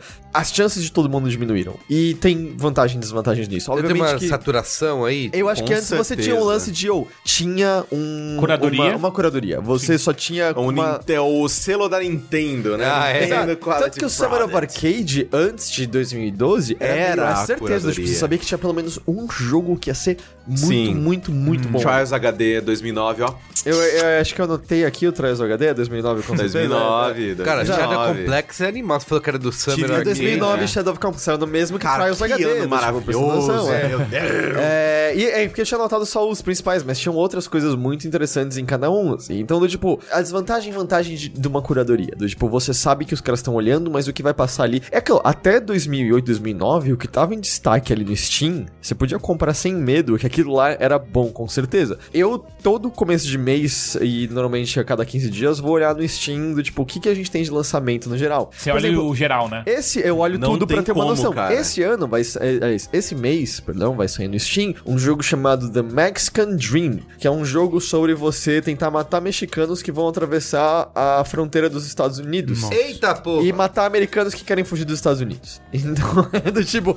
é, ano passado, teve um jogo que era pra ensinar sobre escravidão no Steam, que você jogava Tetris e as peças de Tetris eram pessoas negras. Então, do tipo, é, esse é assim: quando as porteiras são abertas, todo tipo de merda possível entra lá no meio. E é onde eu acho que entra talvez o nosso trabalho mais do que tudo, que é a gente começar a tentar servir como uma curadoria e obviamente que não como uma curadoria perfeita, porque ninguém tem tempo. Toda semana no Steam saem centenas de jogos. Não, Não. tem como você jogar tudo e ver tudo. Mas, tipo, saem muitos jogos. Sim. A partir do momento em que não há mais uma curadoria tão firme pra essas plataformas, você vai ver, principalmente, sei lá, no PlayStation 4, o que você mais tem é porte de jogo mobile e porte de clique. Cara, esse tipo, ano mesmo, a gente tá em setembro, esse ano mesmo, PlayStation 4, que você espera que tenha uma curadoria maior que o Steam Você da vida, pensa até com recebeu um jeito, tipo, Play- ó. PlayStation 4 recebeu I Am Mail, Sim. que tinha duas versões distintas de PlayStation 4 e Steam, e a descrição falava sobre você ganhar um troféu de platina em 5 minutos jogando. Sim. Em que você só vestia, acho que era um jarro de maionese com roupas diferentes pra ganhar os troféus.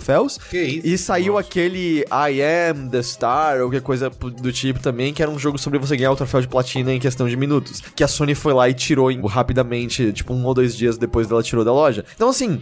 Ninguém mais tá conseguindo controlar, porque tá entrando muita, muita coisa. E a real é que você consegue fazer, traçar um paralelo direto com o Apple Store. Porque a Apple Store é basicamente a mesma coisa. Que é onde você coloca qualquer jogo a qualquer momento.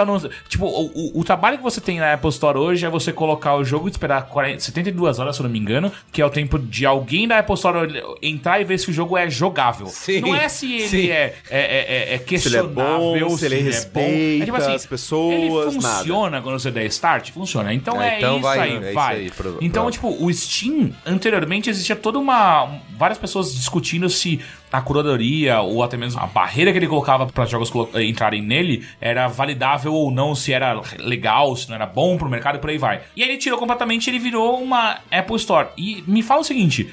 Quais são os jogos ou estúdios hoje que se dão bem na Apple Store. É. São jogos são que pagam Que de pagam. alguma É, maneira. Isso que eu Não, ia falar. Assim, isso é uma outra, até uma outra pergunta que eu ia fazer sobre essa questão de, de você criar um jogo e poder se destacar. Eu, no celular aqui na App Store, eu só baixo o que aparece em destaque lá. É, Jogos que você pode gostar, sabe? Eu, Uhum. Sim, e falar, não "Ah, tem nenhuma novidade ali. Isso, não tem. Eu Exato. sempre, eu sempre baixo. Putz, isso aqui parece. Esse ícone é animal. vou, baixar, vou baixar esse jogo. E aí você, de nunca- alguma maneira, alguém do Clash of Isso, Cla- Cla- isso. Clash of Clans tá envolvido. É tudo, é todas essas mesmas ele empresas. comprou em algum Isso. momento. Não, a gente É. sabe factualmente, assim, que a Apple separa espaços de destaque pra essas empresas. Tipo, a King, né? Que tem o Clash Royale É. e tal. Eles Não, têm. não, não, não, não, a- não, não, não, calma, calma. Uma boa parte da King Ah. é da Tencent. Não, não, não. A, tá, tá confundindo. A King é a de Candy Candy, Crush. Crush. Ah, Candy, Candy Crush. Crush. Tá, quem que é a do É a Clash. Royale? A de Clash Royale é a. Super, Super, ah, é Supercell, essa Supercell. mesmo. Você tem razão, ó. Olha só, especialista, não especialista em videogames, tá ensinando É pra porque eu gente. vejo direto, tipo, quando eu vou baixar o aplicativo, eu vejo o nome da empresa. Aí é isso aí, Supercell. Fala, ah, é o mesmo Não, e, assim, Supercell. e vamos só Supercell. deixar claro, tipo, existem literalmente milhares de empresas que têm centenas de jogos cada uma. Que elas ficam tentando o tempo inteiro encontrar algum que tenha a fórmula necessária, que é nunca muda o tempo inteiro, obviamente. Mas existem centenas. Exato. E em algum momento. E, e é sempre assim na App Store. E eu tenho certeza que você, ouvinte, que em algum momento já teve algum jogo instalado, você vai ver que, puta, peraí, esse jogo é legal. E de repente você entra na App Store e tem outros 10 Isso. iguais. É, é. E aí, tipo, é exatamente tipo assim: um encontra uma forma que dá certo e vem outros. E. Cara, lembra a semana que saiu o Flappy Bird? Que a gente entrava. Era tipo, Flappy Flap, Bird Bird, Bird Flap. tinha várias vezes. Nossa. E, e- e é muito louco assim, na, na App Store a gente sabe, a, a gente tem um exemplo concreto disso quando no, acho que naquele note da Apple eles anunciaram o Mario Run, que tipo tinha exatamente eles fazer pre-order do jogo da Nintendo, que era um lance Nossa, que a gente nunca tinha tido na, na App Store antes. Verdade. Nas lojas de PlayStation, Xbox, as coisas mudaram um pouco. Quando a gente tá falando dessa época 2008, 2009, 2010, na Xbox Live Arcade era funcionava de uma maneira bizarra, em que tinha um slot que eram pra dois ou três jogos serem lançados por semana, se eu não tô enganado. E o que acontecia é que a Microsoft vendia esses slots de antemão. Então, do tipo, oh, essa semana aqui desse mês, Konami, a Konami, eu não sei quem lembra, ela já publicou jogos no passado. E- Não era só pachinko. Não, não era só então, pachinko. tipo, a a Konami tem esse slot. E aí a Konami, ela não tinha necessariamente um jogo. Então ela procurava algum jogo de lançamento independente, distribuía aquele jogo porque ela tinha pra vender o slot dela naquela semana de Xbox Live Arcade, porque como saíam poucos jogos por semana, você tinha uma mínima garantia de sucesso, do tipo, tanto que durante muito tempo você sair na, na Live Arcade ou qualquer coisa do tipo, era garantia de que você Isso. tinha umas vendas mínimas É, tinha possíveis. isso no, no assim. documentário Ninja Game, eles falam Sim. isso, né? Do cara querer É, tanto que a aparecer hora que, tanto que do- a hora que vira a chavinha lá pro Super Meat Boy aparecer, eles entram na, na Live Arcade e o Super Meat Boy não tá lá, eles entram em parafuso. Ah, é porque rolou É. um bug, não É, foi? É. que era simplesmente bug que não tinha atualizado no, no console do cara lá, sei lá, não era tipo que ele não tinha entrado, mas o cara entra em parafuso total. Ele fala, meu Deus, Só, só, só, só um segundo, enquanto eu coço o meu, o meu queixo em dúvida e questão, eu pergunto: seria a mão do mercado, invisível do mercado, não está correta sempre, Heitor? Ah, o tapa dela na sua cara às vezes é invisível porque demora pra você sentir. No resto Obrigado. do tempo, ela é bastante visível. É, quando ela tá te empurrando em direção ao abismo, você sente ela Dando aquele empurrinho na lombar, né? Presente. Isso foi mudando, mudando com o tempo. Assim. E tanto que hoje em dia no Steam, a gente sabe que, obviamente, do tipo, se a Bethesda lança Fallout 4, tá em destaque pra absolutamente todo mundo Fallout 4 no Steam. Mas a gente sabe que o Steam tá cada vez mais tentando empurrar de maneiras diferentes algoritmos que mostrem os jogos de maneira mais inteligente pra cada jogador, pra que cada jogo tenha a exposição diferente que encontre seu público de alguma Sim, forma, sim. assim. Porque isso, na verdade, tem sido a maior dificuldade, assim. A gente começou falando aqui sobre ah, a maneira como era meio fechado, os jogos que estabeleciam exemplo, não tinha público, e a gente tá falando de um momento agora em que bate muito com o que acho que você tinha puxado mais cedo, Corra, de que, ou, não tem jogos grandes das empresas tradicionais pra preencherem o catálogo o tempo todo. Assim, ne- nesse, nesse exato momento que a gente tá gravando agora, começo de setembro, a gente tá falando justamente do início de novo da temporada de jogos insanos. A gente tá falando, né, saiu semana passada passada, tipo, Yakuza Kiwami, saiu Mario mais Rabbit semana passada, essa semana saiu Everybody, Everybody's Golf, saiu o novo Life Strange, Destiny. saiu, saiu Destiny Destiny 2, Neck. tipo, saiu Neck 2. Né, mas, tipo, nesse mês, tipo, mês que vem sai novo Mario, Wolfenstein, sai... Forza. Vai, vai- tipo, a Assassin's gente, Creed. a gente tá pegando os dois, três meses do ano que estão loucos, mas a gente pegar é, junho e, e julho Tem nada. agora, foram meses que estavam meio parados, tipo, tiveram coisas excelentes, mas se você não pega esses jogos, entre aspas, pequenos, os consoles estavam meio parados, Sim, o PC tava meio parado, mas a gente teve um monte de coisa indie da hora preenchendo essas, essas lacunas, e eles estão contando com isso pra preencherem o ano o tempo todo, e agora tá sendo muito mais uma questão de como as pessoas descobrem isso e como a gente Isso. faz pra as pessoas comprarem isso. É, Porque, tanto- tipo, tem tanta coisa que não E- tem como. E tanto que as empresas estão querendo uma fatia disso, o Teixeira falou da mão do, do capitalismo e tal, que, por exemplo, tem programas pra fomentar os indies e pra, entre aspas, dar o incentivo, que é, por exemplo, o ID, arroba Xbox. Da, a Nintendo, se eu não me engano, anunciou que vai ter um programa Sim, de... Isso. Ela tem os É, ninjas, né? pro... Não, mas bem focado no, no Switch também. Então, tipo, tem essa coisa do, ok, a gente viu que isso não dá pra suprir essa demanda de grandes jogos e a gente vai aproveitar e, tipo,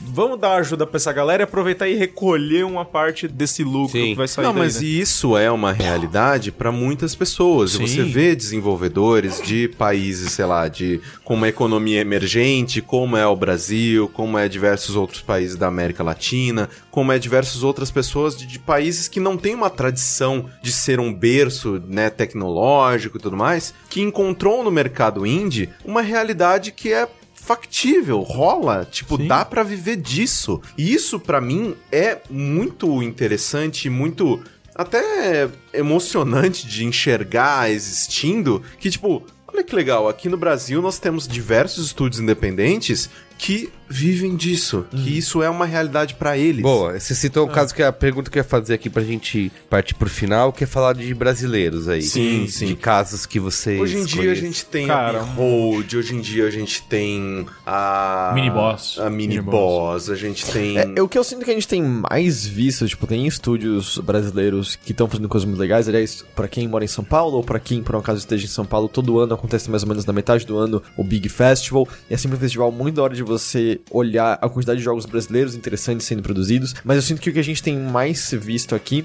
Talento muito foda que começa a trabalhar com gente de fora. Sim. Tipo, cara, recentemente o Midio é um artista Sim. de pixel art. Ele trabalhou no jogo do Sonic mais recente, Sonic Sonic Mania. Mania. Ele fez backgrounds pra aquele jogo. Eu, Tipo, cara, é o melhor jogo do Sonic em 15 anos. Eu vou, tipo, chutar, tipo. Eu vou chutar. Eita. Eu vou chutar com folga aqui e não tem Pô, ninguém. cara, mas tem alguém Race, discordando. cara? Tem alguém discordando. Não, o jogo Sonic de plataforma, tá? tem alguém discordando de mim nessa mesa? Sonic já foi Eu bom posso um discordar só pra discordar? Não, não, sinceramente, tipo, alguém discordando de mim nessa mesa? não. Tipo, sabe, Eu discordo que Sonic foi bom em algum dia. Ah, vai se fuder. Não, aí, aí, não, aí não. Eu tô, aí pronto, não. eu tô pronto pra concordar com você. Não, eu tô não. É, não, porque Bubs era bom pra caralho, né? Eu tô, eu tô pronto pra concordar com a parte que Sonic talvez nunca tenha sido bom. Mas o meu ponto é Não assim, vai cara, se fuder você Tipo, também. sabe, porra, é Ô, Sonic, jogo é, Sega é gostoso demais, cara. É tipo, sabe, ah, é Sonic é um dos melhores Sonics, tipo, já feitos. Tinha um brasileiro envolvido no do negócio. A gente tem cada vez mais visto, sabe, justamente pessoas brasileiras que voltam e a gente nem sabe sobre, trabalhando com esses estúdios lá de fora e criando Total. esses jogos que são Ah, é. muito, muito E durante bons. Ah, agora mesmo na PEX, né? O cara do No Heroes Here. Sim, tava lá em destaque, ganhou o jogo parece bem prêmio legal. E, tal, E durante é. alguns anos a Ubisoft sustentou aqui no Brasil um estúdio de mobile e pra jogos do DS dela, né? Era Então- de, de moda, não era? Imagine, jogos? os Imagines. É, Imagines e também teve. o- eh, Foi feito aqui aquele do Michael Jackson pro, pro Verdade, DS. Verdade. Então, Ah, assim, droga, é Flamon Walker. Não, não. Enfim, a- a- as empresas conseguem. E é, aquela, é, é- é a antiga questão que assola o mesmo problema no, no, no futebol, né? Onde grandes talentos existem aqui. O problema é que as oportunidades não são tão boas. Então a gente acaba exportando os nossos talentos, porque aqui dentro a gente não tem um mercado formado o suficiente pra. Ao mesmo tempo a gente tá exportando, assim, literalmente o talento, porque eles estão aqui, né? Eles estão trabalhando, ainda eles permanecendo continuam no aqui. Brasil. Ah, sim, é. só que eles não têm um, um lugar fixo onde eles estão de fato colocando. Obviamente que existem suas exceções. Mas é, é, é muito louco isso, assim, do, tipo, tem coisas muito boas sendo feitas. Tipo, o pessoal da Behold, que, o que o Corro citou mais cedo, foi mais ou menos há duas ou três semanas, eles lançaram lá em Brasília um espaço de.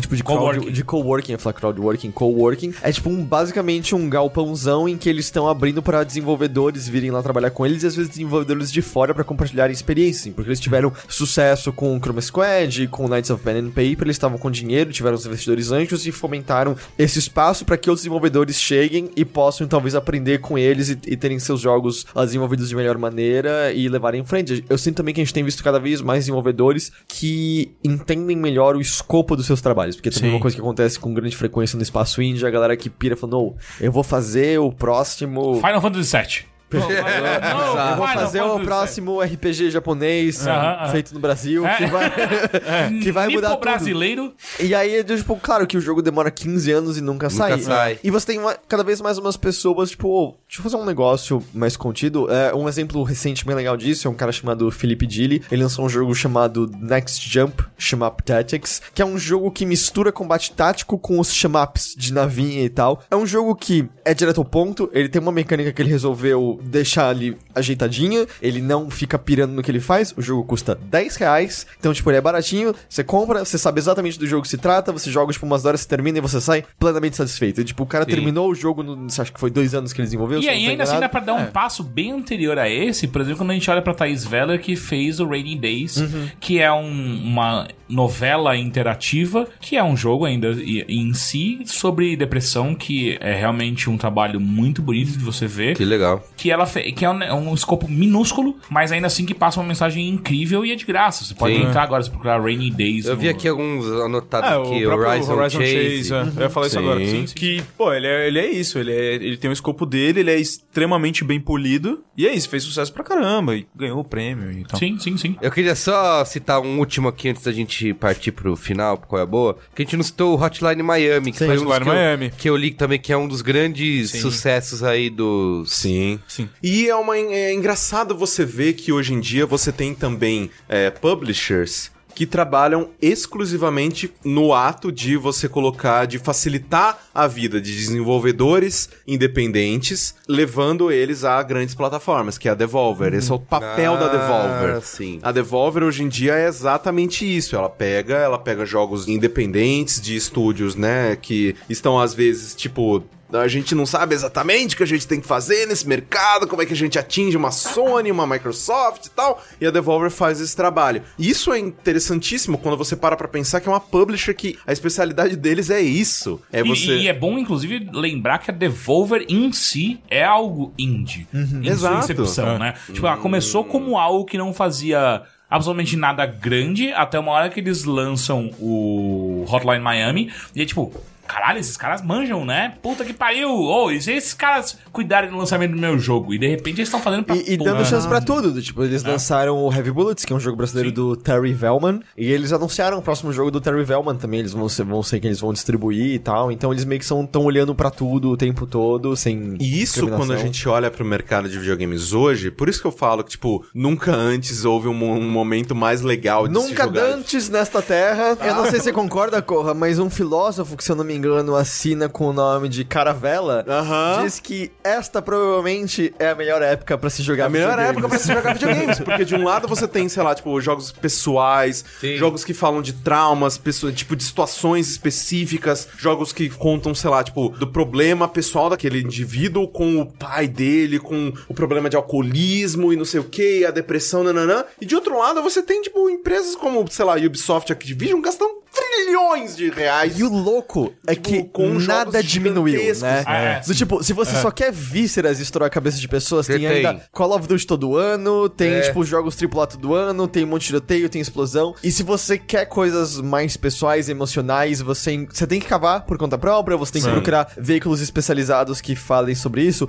como overloader.com.br, ou jogabilidade.de e tal. O que depois Mas- é diretamente contra várias pessoas que falavam em 2010, 2011, que é tipo, meu Deus, jogos só são políticos Não, então, agora. e é isso que é jogos louco, vão assim. acabar eu com acho que tudo. nunca a gente teve mais pessoas indo contra o que videogames estão falando quando, ou, você tem literalmente tudo sendo falado. Sim. Exato. Só que, do tipo, nem tudo que você tá falando é exatamente do seu agrado. Só que é só você ignorar essas coisas e, E pegar as é- Tanto coisas que você pode você continuar gosta. jogando Assassin's Creed, como você pode também agora jogar o. Como é que é? O Daddy Boyfriend? Dream. Daddy Dream Simulator. Daddy. Daddies, é Onde ótimo você- jogo, meu Deus. Onde é um, um, um- um- um dating simulator que você tem que conquistar papais solteiros. É, se você quiser também, você pode fazer o Dating Simulator de pombo. Exato, É que, é, que é o hate, Hateful Boyfriend. O Rato foi o Breakfast. É um Então, assim, japonês. tipo, é impressionante e é realmente Tem espaço pra todo mundo. Quando, quando você para pra olhar, é, vocês, eu, e aí quando eu digo vocês, eu digo mais eu, Corraine e Heitor. Talvez o Merigo e Robson vocês consigam ser. Ele excluiu você. vocês, eu só senti Não, é que eu digo assim, a gente totalmente. cobre isso há muito tempo. Vocês conseguem olhar, tipo, 5 anos, 8 anos atrás e falar assim: puta, vai ter um jogo onde seus namorados são pombos e você vai falar sobre isso. Nessa Existe, época só a né? vida real era assim. Aí tipo, ah, um jogo que finalmente Tinha só aquele mendigo. Bahia, né? Que tinha o cigarro, no- cigarro na, na cueca que falava sobre o, o namorado pombo que ele tinha, né? Mas é, é- é realmente. é, eu, eu, eu realmente sinto que é uma coisa. É uma época bonita de se viver pra videogame, sabe? De Ah, que bom que você botou Ó. pra videogames. Ah, não, não, sim. Sim. Só Pra, pra, videogame. sabe, sabe, gente? Videogames são maravilhosos e, por favor, joguem mais isso. Inclusive, se você, se você tiver um gosto muito peculiar e você não quiser um controle preciso na hora de subir escadas, Assassin's Creed sempre tá saindo. ali. É verdade. Muito bem, vamos pro qual é a boa então? Que eu preciso ir pra casa jogar videogame. Vamos. Depois dessa, desse é, o. Destiny tá, tá instalando.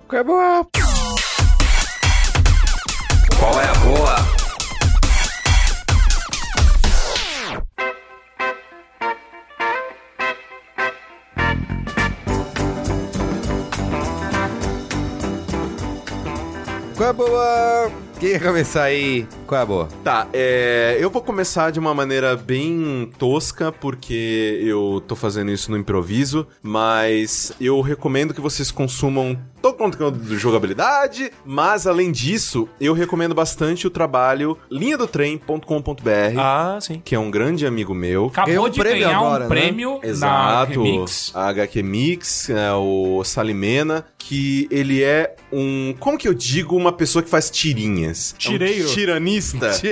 É um tirano. É um tirano. É um tirano. É um Rafael Salimena é um tirano. É um tô tirano, né? O Caio Corraine. Exato, o Salimena é um tirano. O Salimena, pra mim, ele é o que o Laerte foi pra muitas gerações. Porque é uma pessoa que é extremamente talentosa artisticamente, ao mesmo tempo em que faz críticas e faz humor com coisas que a gente deveria estar chorando e não rindo. Sim. É. Então, o Salimena pra mim é um dos artistas que é mais talentosos que eu conheço. Eu sou um padrinho dele com muito orgulho. Eu gosto bastante do Salimena, já dormiam lá em casa várias vezes. Ou então, talvez vocês possam olhar esse tipo de apoio com, né, um, uma pitada de sal. Mas é, eu recomendo demais o trabalho do Salimena, do Rafael Salimena, lá no linhadotrem.com.br. Teve livro dele, né? Só Acabou agora- de sair o Best of Rafael Salimena, né? O Linha do Trem. E eu gosto demais do trabalho dele porque ele é um cara que ele tem a mesma idade que a gente, ele fala, ele entende as mesmas coisas que a gente, ele vem de um background meio parecido com o nosso. Joga muito videogame. Joga bastante videogame, então ele faz ao mesmo tempo que ele faz quadrinhos políticos, ele faz ali as suas tirinhas sobre Pokémon, sabe? Ou Então- aquela do reescrevendo o final de Watchmen, por exemplo. Exato, que, exato. Tipo, é absolutamente Sabe? genial. E- e- Então é um cara que tem o mesmo background que o nosso, então eu enxergo o trabalho dele com muita naturalidade, muita coisa que. Ok, esse cara é um igual. E ele, ele veio da onde eu vim. Então, por isso que eu gosto bastante do trabalho do Salimena. E eu recomendo demais que vocês procurem mais sobre o que ele faz e sobre o que ele publica. E ele é maravilhoso. Beijo, Salimena. Muito bem. Ó, eu quero daqui o meu qual é a boa, na verdade, eu vou roubar de um. Porque Ô, o. Merigo não pode ser o último. É, o Merigo não E a Exi- lenda? existe isso, existe isso. não, não, é, é uma, é uma Você sabe que tem real. Braincast. São 250 Breakcasts quase, tem vários que eu terminei. Pode Ah, aí. Mentira, gente. Eu quero aqui. Eu não, eu não editei. Dossiê Eu tô Carlos editando há mais de 100 episódios e nunca foi o último. Data Folha. Pode pesquisar. É fake news. Fake Ó, você vai. o nosso amigo aqui, o João Cassanho Júnior, que ele é patrono também. Então ele falou aqui, ó. Se a gente pode falar que tem patrão que deu a louca de fazer Ah, games verdade. também. Olha lá. E ele fez Ótimo. o. Com um grupo de amigos, ele fez o Slide Ninja. Olha lá. Durante a pós-graduação dele, está disponível na Play Store para Android, não tem para iOS ainda, fica a dica aí, João. E é legal que ele falou que o jogo não tem propaganda, pois foi desenvolvido por pessoas que odeiam ter seus jogos interrompidos por propagandas que tem um maldito X bem pequenininho na tela para fechar a maldita propaganda em questão. Sim. Tá bom? E é sempre propaganda de outro jogo ruim que você não queria estar jogando. Exatamente. É quase um jogo em si, né? é, Onde está o exato. X? Hum, Então aí, Qual que é o X de verdade? O Slide Ninja. Procura aí no, na sua Play Store e favorece aí a comunidade, né? Isso aí. Apoie o produtor local. Isso, exatamente. Eu acho que é isso, gente. Do meu Qual é a Boa. Posso ir pro meu? Deve. Meu qual é a boa é o livro Sapiens, uma breve. Ah, aqui! Ô, Bingo! Mentira, Do tá- Ivão da Massa? Cara, eu acho que já pode pedir música umas quatro vezes no Fantástico. Você tá falando real ou você tá ironizando? Não, é sério. Agora eu tô com vergonha. Eu vou falar então de algo bem bobo. então. Ah, não assistam a série A Névoa no, no- Netflix, porque é muito ruim. É, Terceira temporada de Amazon, Narcos. não é? É, Fala aí, mas eu quero saber sua opinião. Fala do Sapiens aí. A gente tem uma cota aqui que a gente precisa falar do Ilvão É. da Massa. Todo programa. programa. A gente está inaugurando a igreja, o templo do Caralho, eu Ilvão. realmente não sabia que existia isso. no Então a gente Tô quer... meio triste. Então, eu acho que... Eu, você reforça o eu vou levar um pouco de cultura pra esse O Merigo vai achar que eu sou inteligente. É, exato. é. Não, não, só o Merigo, mas todos esse, esses publicitários que escutam Brainstorm 9, sabe? Tipo, porra, esse jornalista que falou merda da gente agora, ele sabe alguma coisa, sabe? E agora eu tô meio triste. O que eu achei, eu acho que esse cara fala uma pá de bosta, mas algumas coisas são boas. Pá de bosta! Não, não, peraí. Vamos... Ah, aqui. Sabia que eu ia capturar a sua atenção em algum momento. Eu acho que ele exagera em vários dos seus argumentos simplesmente pra ele provar que ele tá correto. Como quais? Ah, como, por exemplo, quando ele automaticamente deduz várias coisas da história do Homo sapiens de maneira geral, sem ter nenhuma prova real a respeito dela, simplesmente pra falar, tipo, ó, então, sabe aquele negócio que eu tô falando sobre o Homo sapiens, como ele é meio estúpido e tá atrás do tempo inteiro de guerras? Então, eu falei isso. Pois é, tô certo. E aí, Não, não, mas- Você tava lá? Você tava Em lá? defesa do Ilvão, ele deixa claro muitas das coisas que ele fala, ó. São não... todas teorias É. que ele toma como verdade. E é esse o problema. Ah, não sei, aí vai do leitor. É, não, exato. Tipo, ele pega teorias, ele fala assim, puta, ó, existe esse ponto que a gente escavou aqui, que onde não teve ninguém que teve um ferimento de guerra e tal. Não, eu acho legal que ele fala assim, ó, as pessoas, tem muitos historiadores que falam que tem certeza que foi assim. Ele fala, ó, Sim. é bobagem, a gente não tem certeza que foi assim. É, então, mas o problema é quando ele vai um ponto além, onde ele fala assim, tipo, ó, esse cara falando não tem certeza. Eu acho que não é só certeza. Não só não é certeza, como esses caras estão errados. Inclusive eu tô certo. E é isso aqui a verdade. Você fica tipo, ca- ca- calma, cara. Tipo, só apresenta pra mim sua tese. Teixeira é um herege, está aqui Ele é nosso... contra a Isso. igreja Algum- Está em nosso Massa. templo, Alguns homens só querem ver o difamando- mundo pegar fogo, Mas só né? pra entender, vocês todos gostam dele. Eu gosto bastante do Ivão. A gente Não, não, já eu tô gostando ele. pra caralho, porque assim, ele apresenta uma visão da Não, eu adoro essa porque é ele me dá parte- desculpas pra tudo que eu quero. Tipo, Isso. ah não, eu só sou gordo porque o, o, o humano ele é feito pra ser gordo. Isso, e Eu, pronto. eu, eu, isso. inclusive, tenho uma teoria a respeito que ele é, é o historiador feito pra millennials. né? Exato. Tipo, Ele é o historiador onde ele, explici- ele- ele explicita e explica várias coisas que a gente toma hoje, tipo, ah, tomara que isso em algum momento alguém explique por que eu, eu sou meio babaca. Ele fala, então, você é babaca porque todo mundo é babaca, sempre foi babaca. Yay! Ele fala, "Ca- ca- ca- Calma, só toma cuidado, cara. Enfim, é, eu acho muito interessante, tô achando demais ler Sapiens. É uma leitura muito gostosa, não dá pra negar exato, isso tipo, do cara. Assim, é não dá pra inegável, tirar o isso cara do cara. muito, é incrível, e ele faz relações que, de fato, eu nunca vi. É, ele faz coisas que, assim, já. Até o Chris falou isso no programa. Ele não tem nada de novidade, mas Exato, a exato. maneira como ele junta isso e conta Sim. é que é a graça, Sim, sim, entendeu? sim. Eu concordo plenamente com tudo isso. O meu único problema é que às vezes ele faz saltos lógicos onde eu fico meio biruta, que é tipo, oh, peraí. Tipo, não é só porque é, você não encontrou no local onde você escavou esses ossos ninguém assolado por Kurwa. Guerra, que não existia guerra naquele local. Que ele mesmo fala sobre isso. Eu falei, cara, mas você tá, tipo, meio contra a sua própria teoria. Enfim, isso deveria ser um podcast só sobre esse cara. Deveria. Mas de qualquer maneira, eu, Eu tô achando incrível. Eu, eu, no final das contas, eu recomendo a leitura. É muito dele, bom. Porque, de fato, se você não teve nenhuma leitura histórica após o seu colégio, de maneira geral, ou você não é formado em história, é um cara que te traz uma visão diferente que eu acho muito interessante. Sim. Se falar mal dele, você vai arder no fogo do inferno. Ok, ok. É, Já ia, não é como se fosse já, ia, já ia. Entendo, assim, ó, levando pro lado que inferno não existe, E- sim, eu vou arder nele. Você vai arder no fogo da Júpiter. Sei lá. Nossa, eu queria muito. Eu vou pra Eu, Júpiter, vamos aí agora. Inclusive, se o menino lá, como é que é o menino que chama aqui? Menino do Acre é o nome dele. Ele tá em Júpiter. Não. Borges. O menino que leva. Que, que faz o- as invenções incríveis, o futurista incrível. Bigman. Que faz o. o- Sim. Ele também, mas o que faz o foguete subir e descer, o. Elon Musk. Elon Musk. Elon Musk. O menino Elon Esse Musk. é o menino. O menino é. Se menino Elon Musk O estiver menino escutando. que faz o foguete subir e descer. Esse é o verbete dele na Wikipedia. Ela fez foguete Ei, ei, subir. ei, ei, ei. Foguete Elon subir, Musk, o menino subir. que faz Ok, o foguete eu- subir e descer. Me defenderei com uma aula Eu de. só quero deixar claro que enquanto deixa ele falar isso, ele mexeu o indicador pra cima e pra baixo, como se fosse um truque de mágica, um foguete subir e descer. Me defenderei com minha aula semiótica, que é: se eu eu falei tudo isso, vocês descobriram quem era, eu estou correto. Você descobriu quem ele era. Então, você... assim, eu estou correto, ok? Se Elon Musk me escuta, eu quero muito uma passagem só de ida pra Júpiter. Eu ia achar do caralho, ou Marte, sei lá. Pra onde você estiver indo, é nóis. É, enfim. é- Capão. Capão. Rola. O Elon Musk tá indo pra lá. É, ele tá fazendo a viagem de Tesla até o Capão, Você vai né? queimar no É fogo do perlupa. capão.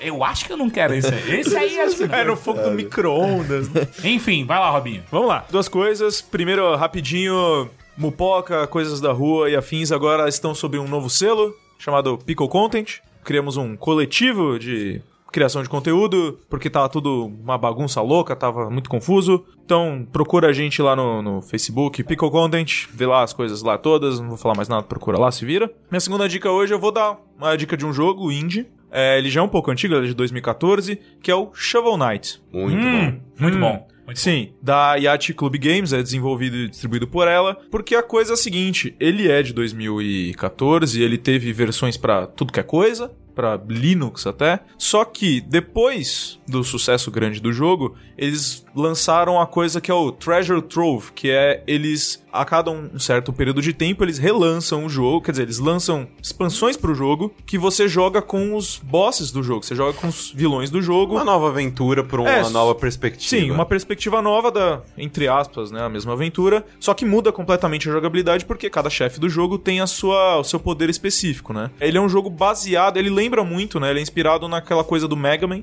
Mega Man antigo. E aí você tem, o, no caso, os cavaleiros, né? Que tem o Shovel Knight, que é o cavaleiro da pá. Você tem a Shield Knight, que é a cavaleira do Não é escudo. Shield Maiden? Não, é Shield É, Knight. Knight. É, É, Night? Sim. Da hora. E você tem os, os bosses, né? Que é o Plague Knight, que é um dos, dos Spectre chefes Knight, do jogo. King Spectre Knight. Knight. E agora, acho que Ainda não no mês saiu, que vem, é. é. no mês que vem vai sair a última expansão, que são todas gratuitas, mas vai sair a última expansão desse Treasure Trove, que é o King Knight, que é um dos vilões Assim, do jogo também. Que gratuita se você comprar. você, se você comprar o jogo. Mas você pode jogar Esse com a não. Shield Knight? Não, não, com a Ah, Shield tá, Knight não, não. com É a só Knight porque É, ela se tá você história. comprar esse compilado, né, que você Não. tem todas. Não, essa No, É que não, se você no comprou as Xbox, versões não. originais, É. você já tem tudo, e Você hoje tem em dia você Hoje em dia É. há uma. Se você, con- você consegue comprar todos esses jogos separados. Sim, sim, é. Hoje em dia é isso. Caso você já tenha o jogo, o jogo Vanilla, né? O jogo base, conforme você vai terminando uma história, as novas versões já entram pra você. E vão ter até amiibos dos três chefes Sim. Nossa, é, e a Nintendo lançou uma, cara. lançou uma propaganda agora pros novos amigos que é muito engraçado também. E é isso aí, cara. Vai atrás do Shovel Knight, que é um jogo muito legal. Ele fica difícil dependendo do, do boss que você tá jogando, usando, né, na- nas versões. Plague Knight, eu levei um tempo grande pra terminar, porque ele muda completamente a jogabilidade do jogo. Você tem que ter uma noção de momentum muito, muito específica e tal. É bem legal. Dá uma olhada lá.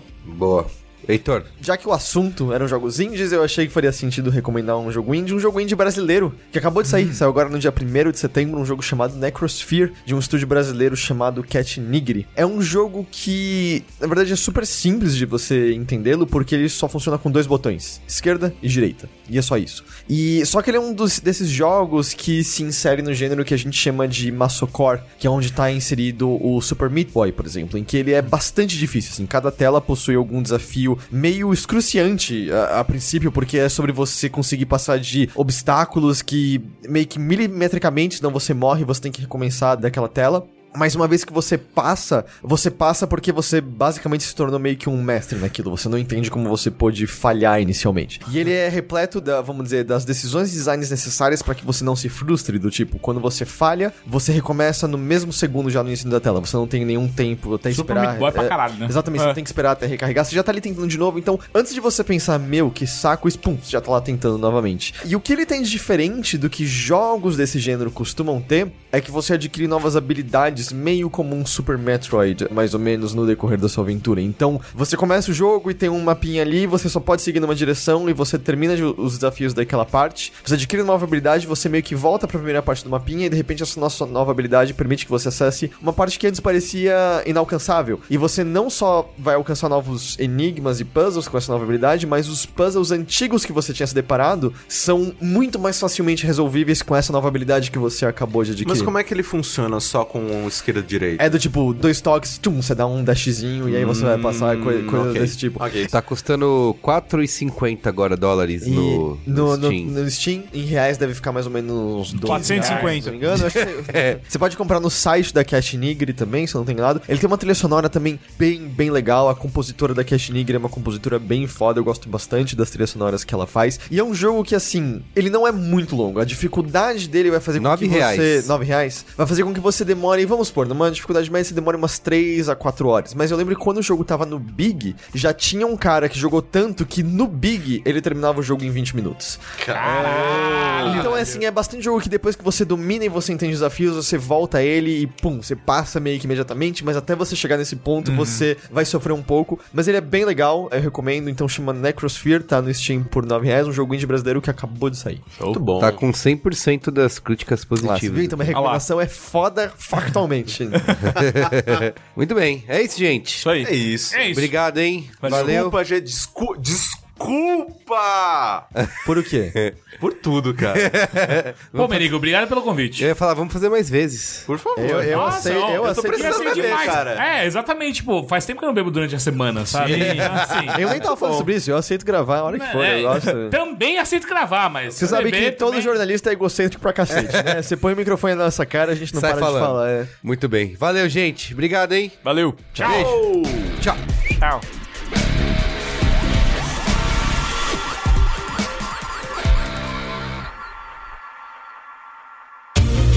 Este podcast foi editado por Caio Corraine.